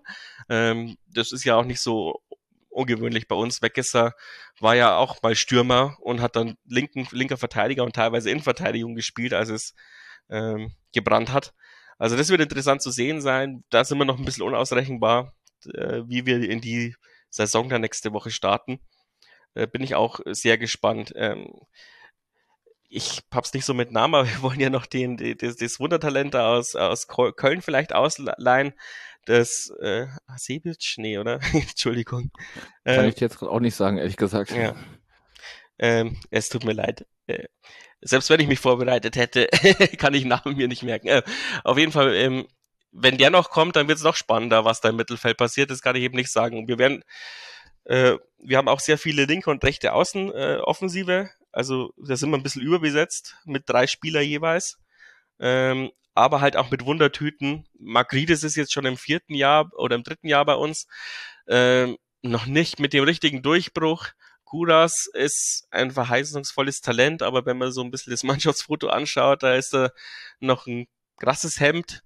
Und ja, Joshua Mees ist wahrscheinlich der einzige, wo man sagen kann, ja, da kann man auf Leistung vertrauen. Rechts mit Yildirim und Schipnowski. Schipnowski ist eben äh, auch noch ein Leihspieler, den wir am, äh, in der Winterpause geliehen haben, auch mit aufsteigender Form, aber auch noch nicht so einer, der wie Beste oder Sing, dass man sagen kann, ja, der ist super geil auf der offensiven Außenbahn. Wir halten noch viel von Yildirim. Er hat war letztes Jahr sehr viel verletzt, äh, immer mal wieder mit so Kleinigkeiten, aber immer wenn er eingesetzt wurde, hat er schon super geil gewuselt. Also viele Wundertüten auf den offensiven Außen. Ähm, und ich denke, wir werden halt wieder dieses Grundsystem spielen. Ähm, 4-2-1, äh, 4-2-3-1, ähm, aber halt auch mit der Option, dass man ähm, einen von der Dreier offensiven Mittelfeldreihe äh, rausnimmt und dann äh, als Stürmer einsetzt. So würde ich es jetzt mal behaupten. Okay, und auf einen Spieler der Saison möchtest du dich noch nicht festlegen da. Ach so, nee, also so viele Wundertüten. Ich hoffe, also wenn ich jetzt Zwarz sag, ähm, gibt es äh, eine ganze Reihe äh, Meersat-Kritiker, die immer fordern, dass Zwarz kommt. ähm, weil der hat, glaube ich, unfassbare Anlagen. Wenn der explodiert, könnte er ja, also aus unserem Verhältnis die Liga zerschießen. Ähm, aber ja, also Spiel der Saison ist ja offen, meistens offensiv, selten defensiv. Ich hoffe aber, ähm, dass Kennedy jetzt nochmal sich zusammenreißt, einen Schritt geht und ähm, eine super Saison bei uns spielt und ähm, als WM-Teilnehmer dort auch Aufsehen erregt und dann Spieler der Saison wird, sage ich jetzt mal so. Gut, dann schließen wir den sportlichen Teil auch in Anbetracht der Zeit äh, schon mal äh, ab und äh, blicken kurz aufs Drumherum oder beziehungsweise das Stadion und das sein Drumherum. Ähm, gibt es da ein Zuschauerinneninteresse oder ein eigenes Interesse deinerseits, wo du sagst, das fehlt noch irgendwie im Jahrenstadion? Ja, also was ein großes Thema ist, ist irgendwas zum Einkehren nach dem Spiel. Mhm. Es gibt halt jetzt schon ein, zwei Bierstände, manchmal, wenn es die Stadt genehmigt, ähm, vor, dem, vor dem Platz. Das hat die Situation ein bisschen entspannt. Aber es gibt halt wirklich ums Stadion weit und breit nichts zum Einkehren. Das ist schon irgendwie schade, weil das kennt man, das hat man von früher anders gekannt. Ähm, kennt man aus anderen Stadien auch anders. Das ist irgendwie bei uns komisch. Da gibt's ist dann das Gewerbegebiet daneben. Ähm, da hat auch irgendwie keine Ambitionen, mal seine, seine, seine Bude auch am Wochenende aufzumachen. Also irgendwie komisch. Und das ist, äh, ja, das weiß der, das weiß der Verein. Sie versuchen auch was zu machen, aber ist halt nicht so viel in der Nähe, dass man irgendwas machen könnte und die, die Stadt hat, glaube ich, noch keine Ambitionen, irgendwas zu genehmigen, irgendeinen Bau oder irgendwas. Das ist ein bisschen schade. Aber ansonsten, wir haben ja den Turm neu gebaut. Ähm, also wenn ihr mal auswärts kommt, ähm, oder einfach mal so am Stadion vorbeifährt, ist an der Autobahn, wenn ihr irgendwie die Tschechei fahrt oder ich weiß nicht wie von euch zu uns schwierig. Aber äh, wenn ihr da mal beruflich unterwegs seid, kann man auch mal rausfahren, sich den Turm anschauen. Ähm, ist eigentlich echt ein schönes Stadionumfeld eigentlich. Ähm, und ansonsten fällt mir jetzt nicht groß was ein. Ich finde es ein bisschen schade, dass die Stehplatzdauerkarten so teuer geworden sind. Ähm, aber sonst bin ich eigentlich mit unserem Stadion im Großen und Ganzen immer noch zufrieden. Ich kann dich auch auf jeden Fall beruhigen. Ähm, du bist auf jeden, du bist eines der, der etwas späteren äh, Gespräche, was die, was die Aufnahme oder was, was das Aufnahmedatum angeht. Und ich habe schon mit einigen gesprochen, die auch äh, ja das Umfeld des Stadions so ein bisschen äh, kritisiert haben, sei es jetzt äh, wegen Möglichkeiten zum Einkehren oder auch nur wegen Möglichkeiten zum Pipi machen. Okay, dann ähm, kombiniere ich einfach mal äh, eine Abschlussfrage, weil ich weiß, mit dem einen Teil dieser Frage, die jetzt kommt, hast du dich ein bisschen schwer getan und äh, ähm, dir da Unterstützung geholt. Ähm, erstmal ganz äh, reine Fakten. Ihr spielt am Anfang zu Hause gegen Darmstadt. In der kommenden Saison dann fahrt ihr nach Bielefeld. Im Pokal hast du schon gesagt. Äh, ja, kommt der erste FC Köln und dann empfangt ihr den ersten FC Nürnberg. Und kombiniert die Frage nach dem, ja, wie blickst du auf das Startprogramm noch mit der Frage, welches Tier wird Jan Regensburg in der kommenden Saison? Ja, also ähm, ich habe mir dieses äh, Programm angeschaut. Irgendwie machen mir die ersten zehn Spieltage brutal Sorgen. Also ich finde, wir haben ein sehr starkes Anfangsprogramm bekommen. Andererseits hat sich bisher immer äh, bewährt, gegen äh, Darmstadt am Anfang der Saison zu spielen. Ich hoffe, das ist auch dieses Jahr ein gutes Omen. Und ähm, auch wenn Köln gerade im Euphorierausch ist mit äh, Christian Keller und äh, Transferphase und so, ähm, finde ich, finde ich trotzdem, dass er äh, ja auch ein bisschen zu viele Regionalligaspieler gekauft hat und die vielleicht am ersten Spieltag, ich glaube für die Bundesliga ist es der erste Spieltag, die, die Pokalspiele, ähm, dass die dann noch gar nicht so eingespielt sind und äh, uns brutal unterschätzen werden. Ähm, das ist so ein bisschen meine Hoffnung. Aber unterm Strich könnte die Startphase auch brutal schwer sein und wir nach fünf Spieltagen ohne Punkte dastehen und dann ganz anders diskutieren. Ich hoffe einfach, dass wir solide Arbeit leisten, hier mal einen Punkt holen, da mal einen Punkt holen, da mal eine Überraschung haben und dann, weiß ich nicht, vier bis sechs Punkte haben und zumindest halbwegs solide dastehen. Aber ich hätte mir äh, ein bisschen, also mehr Durchmischung gehofft, dass halt mal auch mal ein Aufsteiger in den ersten Spielen dabei wäre oder irgend sowas. Aber ja, äh, müssen wir halt mal wieder durch. Tier würde ich persönlich sagen, äh, wir sind eigentlich so der Kampfterrier, äh, immer an deinen Wadeln dran. und, aber was ich auch gut finde im Discord bei uns, habe ich gefragt, und da hieß es ein Donauwaller. Passt ja auch ein bisschen besser zu uns. Das muss man äh, sehen, was das ist. Ja, genau. Ein Waller ist ja diese, sind ja diese Riesenfische, die unten am Meeresgrund quasi die, äh, die Algen auffressen äh, am, am, am ja, Flussgrund. Äh, diesen ganz, also so ein bisschen, keine Ahnung, im Kleinen würde man sagen, ein Fensterputztisch, äh, Fisch. Ähm, und Wallers werden aber riesengroß, also im Zweifel kann der halt auch ähm, dir, dir in, die, in die Zehen beißen. Ja, also, äh, und er hat er geschrieben, ein Donauwaller, eigentlich recht friedlich, aber im Zweifel ist der, ist der Hund auf einen Haps weg. also. Ah, okay, äh, jetzt wird mit der Herleitung verstehe ich. ja, okay. Genau, also, äh, so ein bisschen unscheinbar am Boden rum und aber wenn es sein muss, dann kann er sich auch wehren und dann tut's weh. Aber ich bin, ich bin eher für den Kampfterrier. Das ist so ein kleiner, also wir sind klein, nervig und äh, ja, und kämpfen bis zum Umfallen und hoffen, dass es reicht. Ja, ob es reicht, werden wir dann am äh, Ende der kommenden Saison sehen. Robert, ich danke dir für die Zeit. Bitte, ich denke, wir hören uns noch. Da gehe ich auch von aus. Mach's gut. Servus zusammen.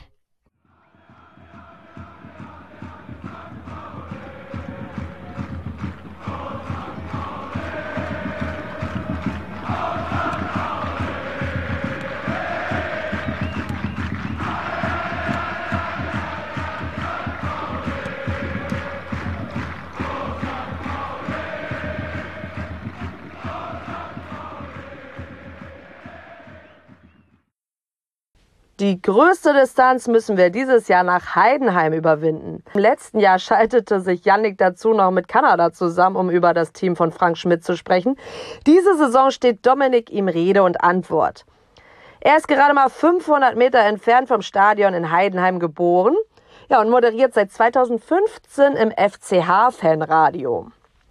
Seine Mutter nahm ihn damals zu den Spielen in der Bezirksliga mit, musste aber mindestens eine Bratwurst und ein Spezi dafür liegen lassen. Es folgten fünf Dauerkarten und vier Jahre im Fanclub. Mittlerweile ist Dominik weiterhin im Fanradio tätig, betreibt mit Die Beste aller Zeiten einen eigenen Fußballpodcast auf meinsportpodcast.de und ist Redakteur und Moderator bei Radio Free FM. Eigentlich ist er ja VfB-Fan. Seine emotionalsten Erlebnisse sind die Begegnungen im DFB-Pokal zwischen Heidenheim und Bayern und der Nichtabstieg des VfB in diesem Jahr.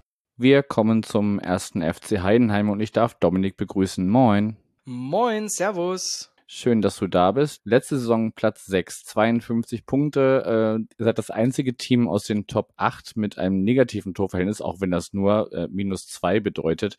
Also ihr habt euch da irgendwie anscheinend mit äh, knappen Ergebnissen äh, diese Punkte äh, erarbeitet. Wie blickst du heute auf die abgelaufene Saison zurück? Ich muss sagen, ich bin immer noch mehr als zufrieden.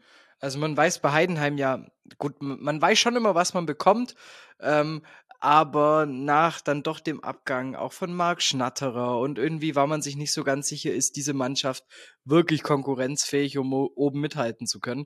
Finde ich, hast du wieder eine solide Saison gespielt. Du hattest nie was mit dem Abstieg zu tun. Es war extrem früh sicher, okay, du kannst wieder für ein ne äh, neues Jahr zweite Liga planen. Und ich denke mal, unter den bescheidenen Voraussetzungen, die es in Heidenheim gibt, hätte es eigentlich gar nicht besser laufen können. Das klingt auf jeden Fall äh, positiv. Was man auf jeden Fall bekommt, wenn man äh, Heidenheim bekommt, dann bekommt man Frank Schmidt, der jetzt mittlerweile seit, ähm, ja, in diesem Jahr sein 15. Jubiläum feiert. Er ist seit äh, September 2007 da. Zwei Fragen dazu. Sind, sind schon Feierlichkeiten geplant zu seinem 15. und äh, ja, ist aus Heidenheim überhaupt noch wegzudenken? Also ersteres kann ich mir schon vorstellen, dass da sich die Fanszene aktiv im September was einfallen lässt. Äh, Mitte September ist nämlich dann Jubiläum. Mhm. Und äh, bin mir ziemlich sicher, dass da dann doch vielleicht eine kleine Choreo oder auch ein kleines Festchen, vielleicht ja auch sogar äh, ein Danke Schmidt-Shirt, irgendwie sowas kann ich mir da ziemlich gut vorstellen, dass in die Richtung was kommt und wegzudenken auf gar keinen Fall. Also seitdem ich am Sportplatz in Heidenheim oben war als Kind und jetzt ja immer noch bin, äh, war er entweder Spieler oder halt eben auf der Trainerbank. So, also ich kann es mir nicht vorstellen. Das ist schon Wahnsinn, dass er dich da ja schon seit, seit Kindesbeinen irgendwie begleitet. Ne? Also das ist ja schon, schon eine Ära, die nicht mehr so selbstverständlich ist im Profifußball. Ja, das ist halt, wenn, wenn so eine Synergie steht, wo, wo einfach der, der Trainer weiß, das ist mein Standing und es war ja auch in der Saison, wo man knapp abgestiegen wäre. Ähm, es wurde da mal ein bisschen unruhig von diesen klassischen schwäbischen Bruttlern, die du halt einfach hast. Aber von Vereinsseite her wurde immer der Rücken gedeckt. Und äh, da weißt du natürlich auch als Trainer, was du hast. Und ähm, das ist dann natürlich eine Sache, dann kannst du halt auch nur reifen, nur wachsen. Ich finde auch, dass sich der Fußball von Heidenheim über die Jahre hinweg verändert hat. Und das sind ja alles Entwicklungen, also was willst du mehr? Ja, spricht auf jeden Fall dafür, dass ihr auch in den nächsten Jahren da noch äh, ein Wörtchen mitsprecht. Also ihr wart ja wirklich äh, in den letzten Jahren nicht, nicht wegzudenken aus Liga 2. Dann ähm, schauen wir doch direkt mal, mit welchem äh, Kader Frank Schmidt so in der nächsten Saison planen kann. Ich habe mir einen Namen rausgepickt, du darfst das dann gerne noch ergänzen und auch diesen Namen mit, mit Inhalt füllen. Jan-Niklas Beste äh, ist mir noch äh, bestens bekannt, als er jetzt in der letzten Saison äh, für Regensburg gespielt hat, war ausgeliehen von, von Werder Bremen, wenn ich es richtig im Kopf habe. Und ähm, ja, zumindest als Regensburg bei uns zu Gast war, ähm, ich weiß nicht, ob du das kennst, diese alle auf die, ich weiß gar nicht, was er, ich glaube sieben oder neun war seine Nummer, alle auf die sieben, alle auf die neun. Also der, der hatte auf jeden Fall sehr schnell das, das Publikum äh, gegen sich, was jetzt gar nicht daran lag, dass er irgendwie, äh, also er, er war halt irgendwie unsympathisch aus gegnerischer Fansicht, ne? Also deshalb ist er mir so in Erinnerung geblieben und bin jetzt gespannt, was er dann jetzt bei, bei euch ähm, leisten, äh, zu leisten imstande ist. Ähm, du darfst den Namen gerne mit Inhalt füllen oder auch noch ergänzen, wen du von den sonstigen Zugängen, da sind ja auch schon mittlerweile einige, Stand 30.06., an dem wir heute aufnehmen, wer, wer, wer da noch hervorzuheben ist aus deiner Sicht. Ist halt schon noch irgendwie geil, ne? 30.06. und das Transferfenster öffnet eigentlich erst morgen. Das ist so geil. Mhm. Ähm nee, also Jan-Niklas Beste von, ich, ich erwarte mir ziemlich viel von ihm tatsächlich. Ähm, weil auf der einen Seite, du hast das Mittelfeld in Heidenheim ist gut bestückt.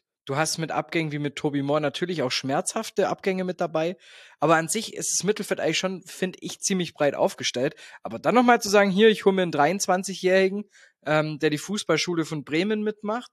Und dann ja auch ganz untypisch eigentlich für einen FCH-Transfer, ähm, der nicht unterklassig gespielt hat, sondern der halt eben wirklich äh, auf Konkurrenzniveau in Liga 2 gespielt hat 46 Partien ja auch gemacht hat und wovon ich mir viel Gefahr hoffe, was letztes Jahr, finde ich, bei uns nicht so gut funktioniert hat wie in den Jahren davor, das war die Standardstärke. Und ich glaube, da hast du jetzt mit Jan Niklas Beste jemanden geholt, der durchaus auch weiß, wie er den ruhenden Ball perfekt servieren kann. Und damit halt eben auch wieder für ein bisschen mehr Torgefahr sorgen kannst. Also an sich wirklich ein Transfer, von dem ich sehr überrascht war, wo ich mir auch gefreut habe, wo ich mir gedacht habe, Mensch, cool, weil es klassische andere auf der Gegenseite FCH-Transfer, wie man sie ja eigentlich kennt, zum Beispiel Adrian Beck, der ähm, zwei Jahre lang jetzt für den SSV Ulm in der Regionalliga die äh, Kickschuhe geschnürt hat. Und das war immer so ein klassischer FCH-Transfer. Aus der Regionalliga jemanden holen, wie zum Beispiel Schöppner aus Ferl letztes Jahr, jetzt ähm, eben vom SSV Ulm, vom, von fast ja schon der Nachbarstadt. Ähm, das sind eigentlich so diese klassischen FCH-Transfers. Was mir noch irgendwie noch so ein bisschen fehlt, das wäre, ich sage jetzt mal, so ein schöner Allrounder, weißt du, der halt von der 6 bis zur 10 dir eigentlich alles geben kann.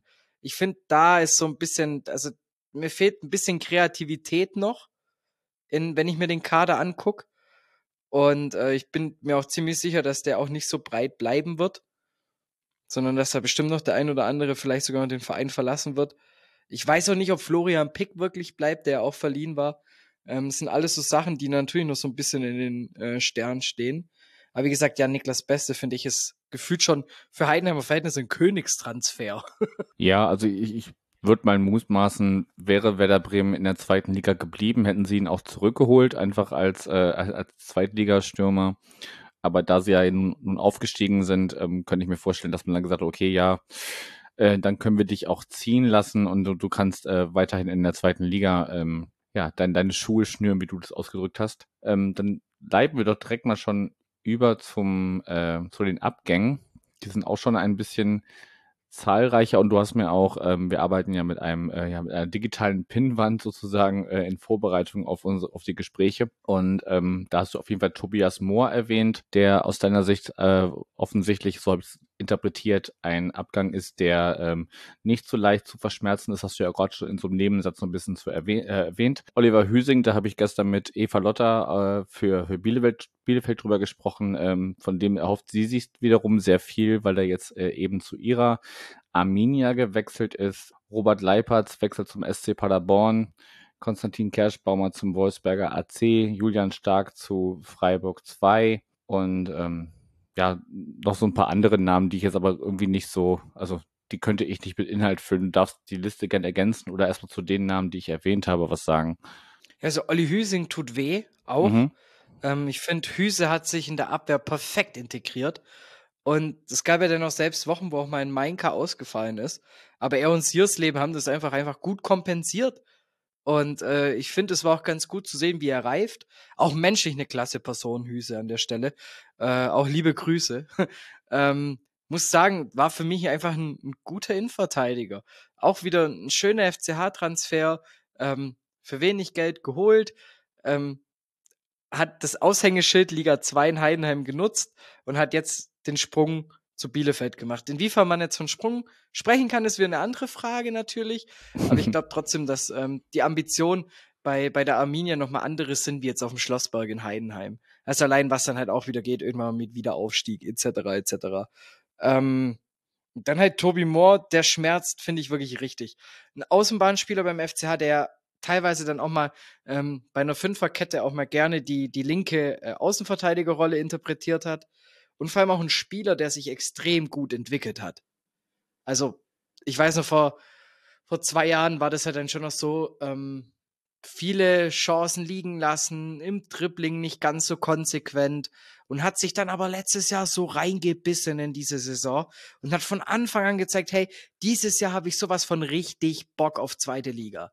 Und das hat man dann gesehen, seine Distanzschüsse, seine Freistöße, seine Flanken, die Eckstöße. Da war immer ein bisschen, also bei den Eckstößen eher weniger, aber Distanzschüsse und Freistöße, da war schon ordentlich Dampf und Zug dahinter. Und deshalb, glaube ich, tut es halt so extrem weh, wenn du so einen vielseitigen Spieler verlierst. Eben gerade so einen Kreativling. Weil ich, ich, ich denke mal, da spreche ich jetzt für jeden Fußballfan, es gibt doch nichts Geileres wie ein 26-Meter-Schuss, der in den Winkel knallt. So. Das stimmt voll. Und äh, Toby Moore war ein Spieler, dem ich das in jedem Spiel zugetraut habe, dass der so einen auspackt. Und äh, da jetzt für Ersatz zu sorgen, bin ich mal gespannt. Ich bin auch ehrlich, ich habe bis jetzt noch keins der Vorbereitungsspiele gesehen vom FCH. Ähm, da gab es auch nur eins, ähm, zum Beispiel gegen Steinheim, einen regionalen Verein, wo eine Hütte abgebrannt ist und die Sporthalle äh, letztes Jahr, wo man das quasi dann als Benefitspiel dann ausgetragen hatte, das waren 29 zu 0. Ich denke mal, da muss man nicht großartig drüber reden. Da, da ging es, glaube ich, eher um, um was anderes als den sportlichen Gedanken, ja. Ja, also das war halt einfach wirklich nur Benefits hier, die Gelder kommen euch zugute, ist ein Partnerverein. Also von dem her, das ist eine, war eine schöne Geste einfach. Ähm, aber war jetzt, finde ich, für den fußballerischen Wert dann halt nicht ganz so groß. Und jetzt halt gegen Dresden das 1 zu 0. Habe ich leider nicht gesehen, muss aber gehört haben, dass die Chancen eigentlich recht gut waren für den FCH. Also auch im Spiel an sich, wie man sich das rausgearbeitet hat. Und ich bin wirklich jetzt so jemand, ich freue mich einfach auf diesen ersten Spieltag. Weil ich mir denke, Mensch, ähm, weißt du, Saisonvorbereitung, das beste Beispiel VfB Stuttgart gegen Atletico Madrid äh, spielst du 1-1 und danach steigst du ab so. da kannst du halt irgendwie, da gewinnst du nix, da kriegst du kein großartiges Geld für.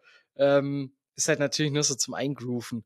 Und von dem her, ich warte immer lieber ab, so bis Spieltag 1, weil dann sieht man erstmal, was überhaupt Früchte trägt und vor allem auch auf welche dann Frank Schmidt setzt. Denn ein Großteil der Spieler von letztes Jahr kann er ja natürlich auch noch mit beibehalten.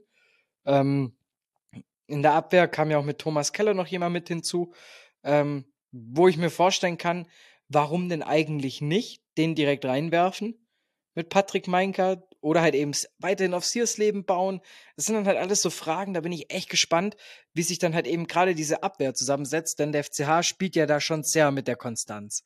Also du hast ja da nicht, gut, also ich, ich klopfe jetzt mal dreimal auf Holz, also nicht so die, dieses Verletzungspech wie ihr zum Beispiel letztes Jahr, wo der teilweise mit ZDMs in der Innenverteidigung spielen musste. Mhm. Da sind ja wir zum Glück mit verschont geblieben. Und das ist auch meistens immer so, finde ich, das, das Schöne an der FCH-Abwehr. Da ist so eine Konstanz und dadurch halt auch automatisch eine Ruhe drin. Und deshalb bin ich jetzt halt gespannt, wie das dann eben mit dem Abgang von Hüse aussieht. Ähm, wer dafür reingeschmissen wird. Ziersleben, finde ich, hat letztes Jahr eine super Entwicklung gemacht. Den könntest du natürlich das Vertrauen schenken. Dann ist aber die Frage, inwiefern baust du halt auf einen Leihspieler, ähm, wo du nicht weißt, ob der dir erhalten bleibt. Oder ob du halt dann eben jetzt wirklich einen neuen Zugang da reinschmeißt, 22 Jahre jung, warum nicht?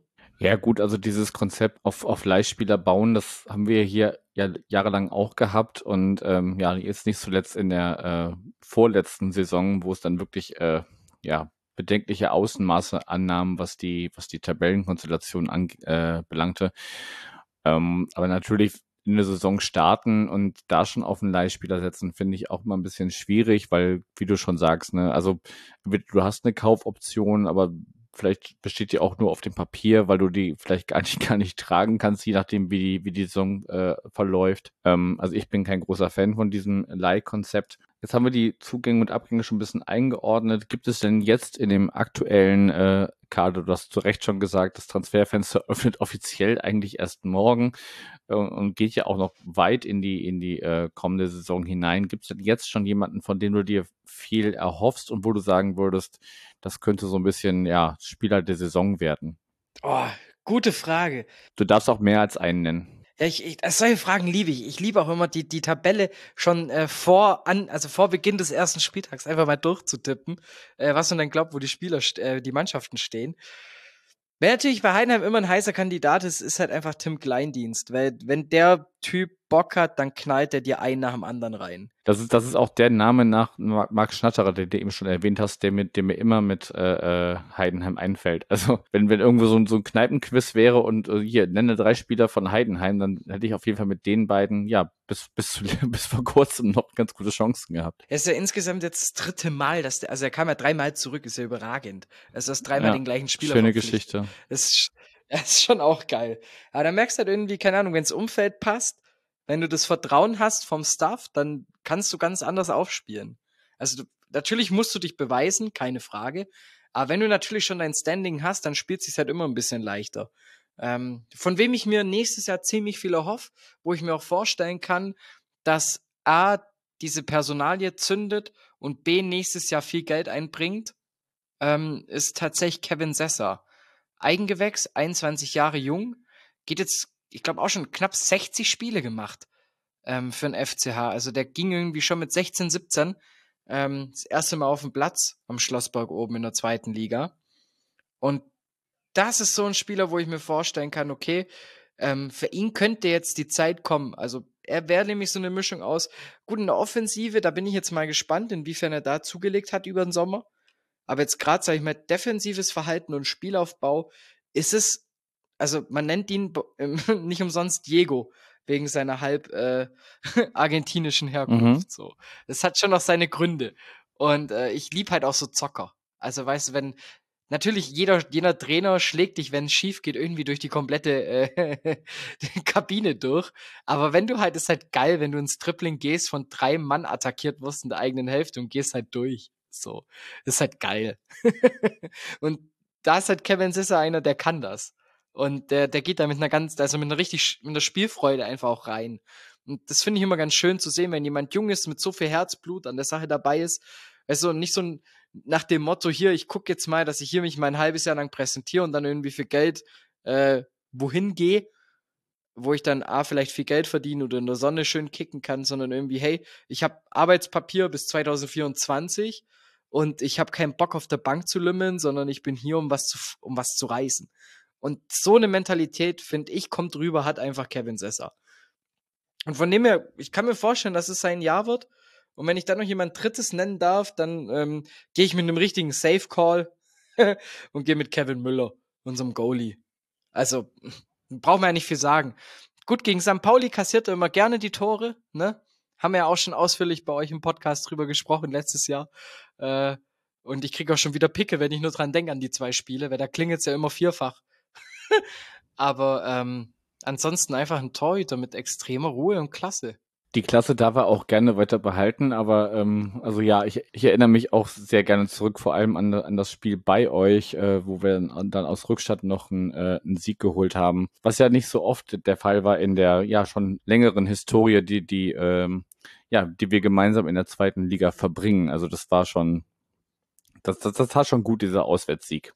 Also ich war selber nicht da, ja, aber ich, ich, war, ich, ich, war selber nicht da, aber äh, für alle, die da waren und sich diesen Weg auf sich genommen haben, weil ihr seid auch in, in dieser Saison die weiteste Auswärtsfahrt, zumindest nach Luftlinie berechnet, hat mich das gefreut, dass ähm, ja man da zumindest äh, drei Punkte mitgebracht hat, wenn man schon diese Torturen der, der langen Fahrt auf sich nimmt. Ich habe das Spiel damals kommentiert, ne? Und ich weiß, als, als Burgstaller dieses Ding einfach so ansatzlos reinknallt, habe ich nur meinen Kollegen im Fanradio angeguckt und habe gesagt, jetzt kriegt man auf den Sack ja, und dann, dann, dann, also war das, dann waren das ja irgendwie drei, drei Tore in, weiß ich nicht, wie wenig Minuten. Acht. Drei Tore in acht Minuten. Ja. Ja, du warst dabei, du weißt das besser als ich. Ähm, ja, am, am, am Fernseher sah das auch sehr gut aus. Ich war damals mit meinem Papa und meinem Bruder ähm, so ein bisschen für, für, ähm, übers Wochenende unterwegs und wir haben uns dann eine Kneipe gesucht und das da geguckt. Und äh, ja, das ist dann immer, wenn, wenn mit Leuten, also mein Papa und mein Bruder sind keine großen Fußballfans, sage ich mal. Und ich habe gesagt, ja, wir können gerne was machen, aber wir müssen bitte irgendwo hingehen, wo ich dann am Nachmittag das, äh, am Mittag das Spiel gucken kann. Und äh, dann waren sie dann auch ah, okay, das äh, St. Pauli zurück, ja, das ist ja nicht so toll. Und dann drehte sich das ja komplett und ähm, ja, dann war es auch für die ein, ein, ein, schöner Nachmittag, weil ich auch entsprechend gut gelaunt war. Aber wir schweifen ab. Ich habe noch eine Frage zum, zum rein sportlichen, auf den Kader und, und Trainer bezogen. Ähm, welche taktische Grundformation erwartest beziehungsweise erhoffst du dir oder wünschst du dir für die kommende Saison? Ich kann mir nicht vorstellen, dass da großartig viel gerüttelt wird. Weil dieses Heidenheimer System meistens, ja, es ist, es ist erfolgreich und ich denke mal, also wer das Spiel taktisch beim FCH verfolgt, der sieht ja allein schon zwei Umstellungen pro Spiel. Das fängt mit einem 4-2-3-1 an, und je nachdem, wie es halt dann der Spielverlauf hergibt, ist es gerade immer ein 4-2-2-2. Also mit zwei offensiven, also mit zwei offensiven Mittelfeldspielern auf Außen, also eher Richtung Zentrum orientiert und damit dann überlaufenden Außenverteidigern. Und was ja auch einigermaßen gut funktioniert hat gegen euch im Rückspiel, ähm, ne, die Dreierkette aber das sehe ich in FCH nicht wirklich drin. Ja, die Dreierkette also, ist, ist, unsere ganz persönliche Achillesferse. Hoffentlich nächste Saison nicht mehr. Ja, also das, das hat man schon gemerkt und das war auch beim, beim FCH irgendwie. Man hat auch gemerkt dann bei Heinheim, dass es nicht diese Stammformation ist. Man hat sie, glaube ich, insgesamt vier, fünf Mal probiert und ich glaube, dreimal richtig hoch verloren. Das war, glaube ich, 4-0 gegen Nürnberg, das 4 zu 2 gegen euch im Hinspiel und dann im, ja, ist auf jeden Fall, war jetzt nicht gerade von Erfolg geprägt. Und ich bin persönlich auch eher ein Verfechter von einer Doppelspitze. Ich finde, es macht einfach mehr Sinn, vor allem wenn du so viele Flanken schlägst, wie wir das im Spiel machen. Also ich finde, da brauchst du einfach zwei Abnehmer in der Box. Da haben mir auch die Akteure auf dem Platz meist besser gefallen. Aber ich, wir haben auch mal mit Raute mal kurz gespielt oder auch mal nur mit, äh, ja, mit, nur mit einem Sechser, aber dafür eine, eine sehr, sehr breite Raute. Also da ist irgendwie nach, mit einer Viererkette so gut wie alles möglich. Ich würde mir wünschen, dass wir mit zwei Sechsern spielen. Haben wir auch oft gemacht. Das sehe ich auch einfach das Personal einfach ja besser integriert in den Kader und dann lieber während dem Spiel mal was Abgefahrenes probieren. Aber ansonsten diese Grundordnung einfach beibehalten. Okay, ich glaube, damit ist die äh, Frage hinreichend beantwortet. Also es gibt eine Grundformation, aber es kann sich auch einiges ändern, gerade im Verlauf der Spiele, je nachdem, auf wen man da trifft. Dann ähm, schwenken wir mal abseits vom Platt. Ich bin mittlerweile vor kurz rechnen, vor sechs Jahren das letzte Mal bei euch gewesen. Und es geht so ein bisschen um ZuschauerInnen-Interessen. Und ähm, in den Gesprächen, die, die ich bisher so geführt habe, geht es vor allem so um das Drumherum, was man so ums Stadion rum direkt findet. Und gut, nun ist die Lage auch ein bisschen ja, zwar schön, wenn man einen schönen Blick hat, wenn man da so auf den Berg rauffährt, aber man hat ein Wohngebiet direkt nebenan und da ist jetzt auch nicht so viel, was, was so rings ums Stadion noch so passiert. Gibt es denn irgendwas, was, wo du sagen würdest, das braucht's noch direkt im Stadionumfeld, was, was dann noch an, äh, ja, was, was ZuschauerInnen noch gebrauchen könnten? Ha, eine Kneipe. Ja, zum Beispiel. also du hast die Kneipe vor der, also als Heimfan hast du den Vorteil, dass du eine hast. Dinkeacker-Fan-Treff. Aber ansonsten irgendwie auf dem Weg dorthin, ähm, da fehlt halt irgendwie noch so diese eine Kneipe, wo du dich triffst, wo halt irgendwie versammelt wird, von wo aus dann auch die letzten Meter irgendwie noch als Stadionmarsch stattfinden. Ähm, und ansonsten schön ist zum Beispiel der Hinweg, wenn du nicht direkt die Straße den Berg hoch ähm, läufst, sondern das kann ich nur jedem Auswärtsfan empfehlen, weil du kommst auch direkt vor der Gästetribüne raus. Mhm. Ähm, hinten gibt's einen Tierpark, an dem du entlanglaufen kannst. Ach was. Und das ist, das ist ganz schön. Und vor allem auch, wenn du jetzt irgendwie sagst, hier komm, ich nehme mal irgendwie die Familie mit, ne? Und hast irgendwie vielleicht auch noch ein Kind dabei oder so. Ähm, das ist super. Also, wie gesagt, du läufst am Tierpark vorbei, ähm, hast eine gute Luft. Ähm, du hast halt da hintenrum nicht so viel Verkehr. Heißt, du kommst auch schneller eigentlich hin, hast den schöneren Weg. Und wie gesagt, noch eine kleine Attraktion für die Kiddies. So, das habe ich als Kind zum Beispiel, war das für mich immer das Going to halt. Nach dem Stadion geht's in den Tierpark. So, aber das war halt auch noch Bezirksliga. Ja, und wir haben in deiner Vorstellung ja auch gelernt, du hast äh, auch eine, eine Spezie und eine Wurst immer eingefordert, wenn Mama, Mama dich mitgenommen hat, ne? Ich sehe schon, du hast Notizen, ne? ich äh, habe mich vorbereitet, ja. Ja, stimmt. Also es war auch tatsächlich das Going to. War Pflicht. Was ich jetzt ganz witzig finde, danach irgendwann mal, als es in Heidenheim ein bisschen professioneller wurde, hatte meine Mom dann aber auch gar keinen Bock mehr.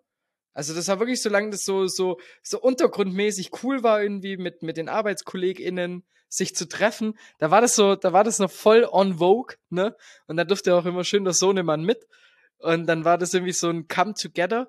Aber als es dann irgendwie dann doch irgendwie professioneller wurde, weißt du, die erste Tribüne wird gebaut so und, oder halt renoviert, da wird dann irgendwie eine, eine Arena draus. Das war dann meiner Mom irgendwie zu blöd. Da war es nicht mehr ihr Heidenheim. Ja, genau, so wirklich. Das war das solche, solche Sprüche kamen dann auch so und dann musste halt mein Vater hinhalten. So, dann bin ich halt mit Papa ins Stadion. So, who cares? Irgendwer muss halt mitkommen, weil alleine ist man noch zu klein. Okay, also ein bisschen mehr, ein bisschen mehr drumherum äh, neben Tierpark, ähm, sagst du, wäre schon, wär schon ganz nice. Ja, wäre halt irgendwie schön, wenn du halt irgendwie danach noch. Ich komme halt gerne ins Gespräch nur mit Auswärtsfans. Ich hab das gern. Ähm, weil da sind immer so schöne Geschichten dabei und die hast du halt nicht, wenn du deine Fankneipe vor der Heimtribüne hast. Das ist so das Manko an der ganzen Sache. Ähm, und deshalb, ich glaube, da gäbe es schon irgendwie Möglichkeiten. In der Stadt ist auch wieder der Fall. Also, sobald du da mal den Schlossberg wieder unten bist, da kommst du ja dann direkt auch in die Innenstadt von Heidenheim und hast dann auch Kneipen und alles. Aber irgendwie fehlt mir so dieses zentral irgendwie, keine Ahnung, neben im großen Parkplatz am Naturtheater oder am Kongresszentrum. Das sollte halt irgendwas stehen, so. Das wäre halt geil. Oder was weiß ich. Keine Ahnung, mal so Attraktionen wie so ein Streetfood-Markt mal vor so einem Spiel oder so. Also, dass du halt irgendwie diese lange Strecke, die sich ziehende Strecke, ähm, den Berg hoch mit irgendwas füllst, dass es, dass du nicht schwitzig oben ankommst und denkst, scheiße, was mache ich jetzt? Sondern irgendwie vielleicht schon was gegessen hast, dich mit ein paar Leuten unterhalten hast. Finde ich irgendwie, das ist schöner. Ja, da kann ich dich aber insofern beruhigen. Also als ich letzte Saison bei Schalke 04 war, da ähm, bist du dann auch auf diesem Auswärtsgästeparkplatz rausgelassen worden und äh, zumindest von uns kenne ich das so, dass du an jeder Ecke irgendwie zu, zumindest von fahrenden Händlern noch ein Getränk kriegst. Und äh, da war auch nix. Also da mussten wir uns auch direkt auf den Weg zum Stadion machen. Ähm, das geht nicht nur euch so. Dass, also ich glaube, bei euch ist halt die geografische Lage, ne? Also so auf dem Berg wird, wird ja wahrscheinlich nicht irgendwer äh, direkt eine Kneipe eröffnen, aber so ein bisschen fahrender Händler wäre halt schon ganz geil. Wie du sagst, so diese, diese Food oder so. Das wäre natürlich ganz cool, wenn man dann einfach so den, den Berg hochläuft und sagt, okay, ich habe Bock auf eine Pommes, ich habe Bock auf einen Hotdog oder was weiß ich, eine Pizza oder was weiß ich auch immer was. Oder ein veganer Stand wäre natürlich auch immer ganz schön. Das ist auch noch eine Sache, die, die fehlt mir auch noch so ein bisschen. Das, also dieses, ähm, ja, halt dann doch vegan-vegetarisches kulinarisches Angebot erweitern. Wäre noch so ein Wunsch. Im Stadion selber meinst du jetzt? Im Stadion selber, ja. Also ja. ich, ich sag mal, ich habe ja das Glück, als, als äh, jemand von der Presse hast du natürlich dein vegetarisches Catering, so, da bist du safe. Aber im Stadion ist natürlich auch schön, wenn es halt mehr als irgendwie nur eine Wurst gibt, so, sondern halt, keine Ahnung. Hm. Falafeln zum Beispiel ist ja auch geil, schmeckt gut ich kann mir vorstellen, dass auch viele vom, vom Fleisch weggehen würden, wenn du Falafeln hast. Aber eine Sache noch zu Heinheim, was halt richtig blöd ist, mit der ganzen Sache, auch mit der Lage, es wird immer mal wieder diskutiert. Also da kommen immer wieder Gerüchte hoch, dass man sich überlegt, das Stadion umzuziehen, weil du hast ja das Krankenhaus nebendran. Mhm.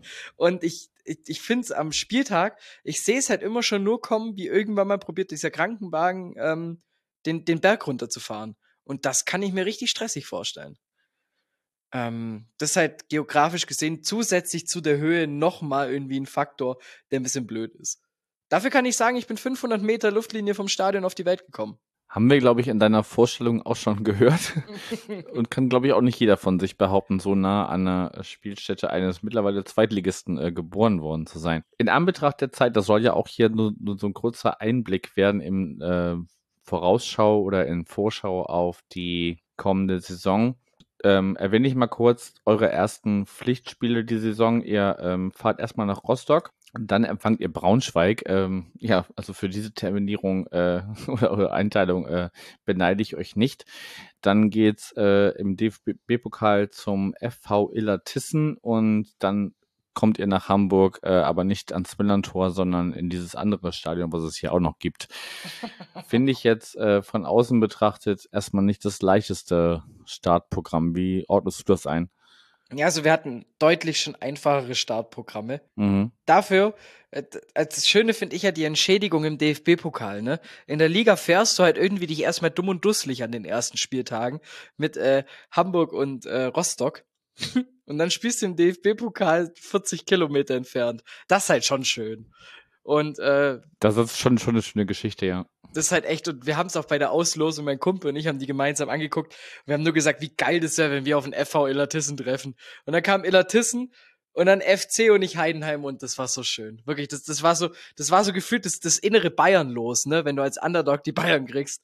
So war das für mich dann mit dem FV Elatissen, weil du hast halt gar keine Probleme mit der Anreise, nimmst das 9-Euro-Ticket, bist du irgendwie in einer Stunde da. So, was willst du mehr? Und wenn du Glück hast, wird sogar das Spiel, aber wahrscheinlich nicht, aber das habe ich auch schon mal, das Gerücht, nicht von offizieller Seite, nur von einem Kumpel halt irgendwie, äh, der hat es mir erzählt, dass vielleicht das Spiel sogar nach Ulm verlegt werden sollte, je nachdem. Und dann werden sie halt noch näher. Also von dem her, das ist halt wirklich ein Traumlos.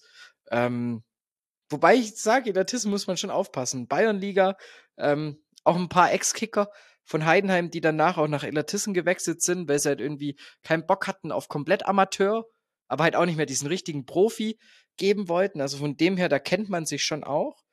Ähm, Braunschweig finde ich zum Beispiel als erstes Heimspiel eine geile Sache und wir als Zuschauer hätte ich mir aber auch lieber gewünscht, so wenn du dich mal eingegroovt hast. Ne? Ähm, das wäre so eine ja. Sache noch gewesen. Gut, mit, auf der anderen Seite denke ich mir, hey, wenn du jetzt wirklich, nimm mal an, du nimmst aus diesen drei Spielen sechs oder sieben Punkte mit, gegen wen auch immer dann hast du so viel Rückenwind schon wieder am Anfang der Saison, dass du halt eigentlich schon wieder richtig beflügelt spielen kannst. Auf der anderen Seite darfst du dir halt auch nicht zu, dich auch nicht zu hart in die Kritik nehmen, wenn du halt zum Beispiel nur mit einem oder drei Punkten dran stehst. Aber ich denke mal, da weiß auch der Verein Bescheid, wie man steht, wie man damit umzugehen hat. Ähm, gegen Rostock haben wir letztes Jahr kein einziges Spiel gewonnen. DFB-Pokal verloren, Verlängerung, zweimal unentschieden. Ähm, von dem her, man hat eigentlich nur noch eine Rechnung zu begleichen.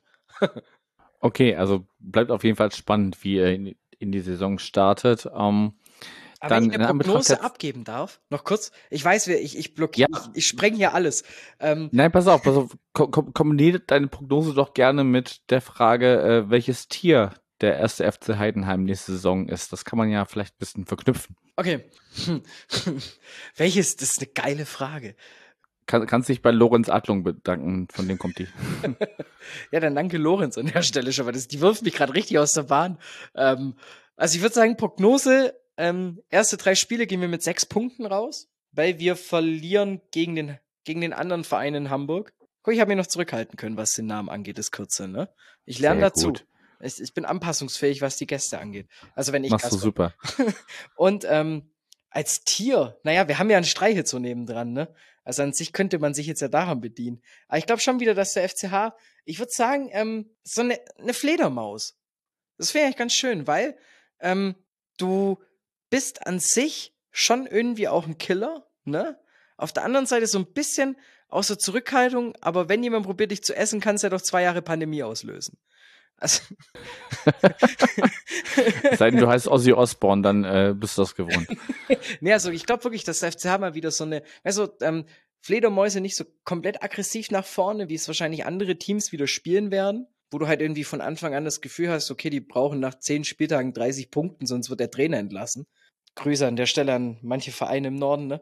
Mhm. Und deshalb glaube ich, dass da wieder der FCH eher so ein bisschen abwartend ist wie halt eben diese Fledermaus auch, erstmal so ein bisschen lokalisieren, wo muss ich hin, wann kann ich angreifen, aber dann halt auch gnadenlos auf den Punkt da sein. Aber halt eben nicht gegen die ganz, ganz großen Tiere. Ich glaube, das ist immer das Gute in Heinheim, diese Bescheidenheit, diese Ruhe im Verein und äh, wie ich es dann schon so schön mit der Pandemie verknüpft habe, ne? Man weiß ja dann nicht, zu was es dann irgendwann mal führt. Ich finde auf jeden Fall sehr schön, dass du mit einem Streichelzoo angefangen hast und dann mit einer Fledermaus rausgekommen bist. ja, das war eine Wildwasserfahrt, ne? aber, aber ich finde ich finde das Bild am Ende, am Ende sehr stimmig. Also so sich so lauernd da so irgendwie und das, das, das macht ihr ja seit Jahren. Ne? Also ihr seid seit Jahren aus den Top Ten, glaube ich. Ich habe jetzt die, die historischen Platzierungen nicht, nicht nachgeschaut, aber für, nicht. für, mich seid ihr gefühlt immer un, unter den Top Ten zumindest. Es sei denn, es läuft mal irgendwie ganz, ganz komisch, äh, aber das ist ja schon seit Jahren so, dass, dass ihr da irgendwie auch immer mit, mit eingerechnet werden müsst und äh, auch von manchen Podcasts da irgendwie noch erwähnt werdet, dass man euch zumindest mit euch zu rechnen hat. Gut, mit der Fledermaus Heidenheim ist immer zu rechnen. Dominik, ich danke dir. wir hören uns bestimmt und, sehen uns vielleicht auch hoffentlich während der Saison ähm, mal wieder oder ja, was die, was das Sehen angeht, das erste Mal. Und ähm, ja, danke dir für deine Zeit und du hättest noch Platz für berühmte letzte Worte. Ja, danke dir dann auch an der Stelle, ne? Und auch hier nochmal danke an alle St. Paulianer für diesen geilen Support, die ihr in dieser Liga abliefert. Es macht immer Bock, ans Millantor zu fahren. Ich bin auch immer gerne bei euch im Podcast zu Gast und probiere hier irgendwie mein Heidenheim-Wissen zum Besten zu bringen. Und ansonsten kann ich nur sagen, Stop War. Wunderbare Schlussworte. Danke dir, Dominik, und bis dahin. Ciao. So, damit seid ihr am Ende dieses Teils unserer Saisonvorschau angekommen. Yannick und ich danken euch fürs Zuhören, freuen uns über Anmerkungen, Lob oder Kritik zu diesem Projekt und wünschen euch viel Spaß mit den weiteren Episoden von Millanton Meets 2022.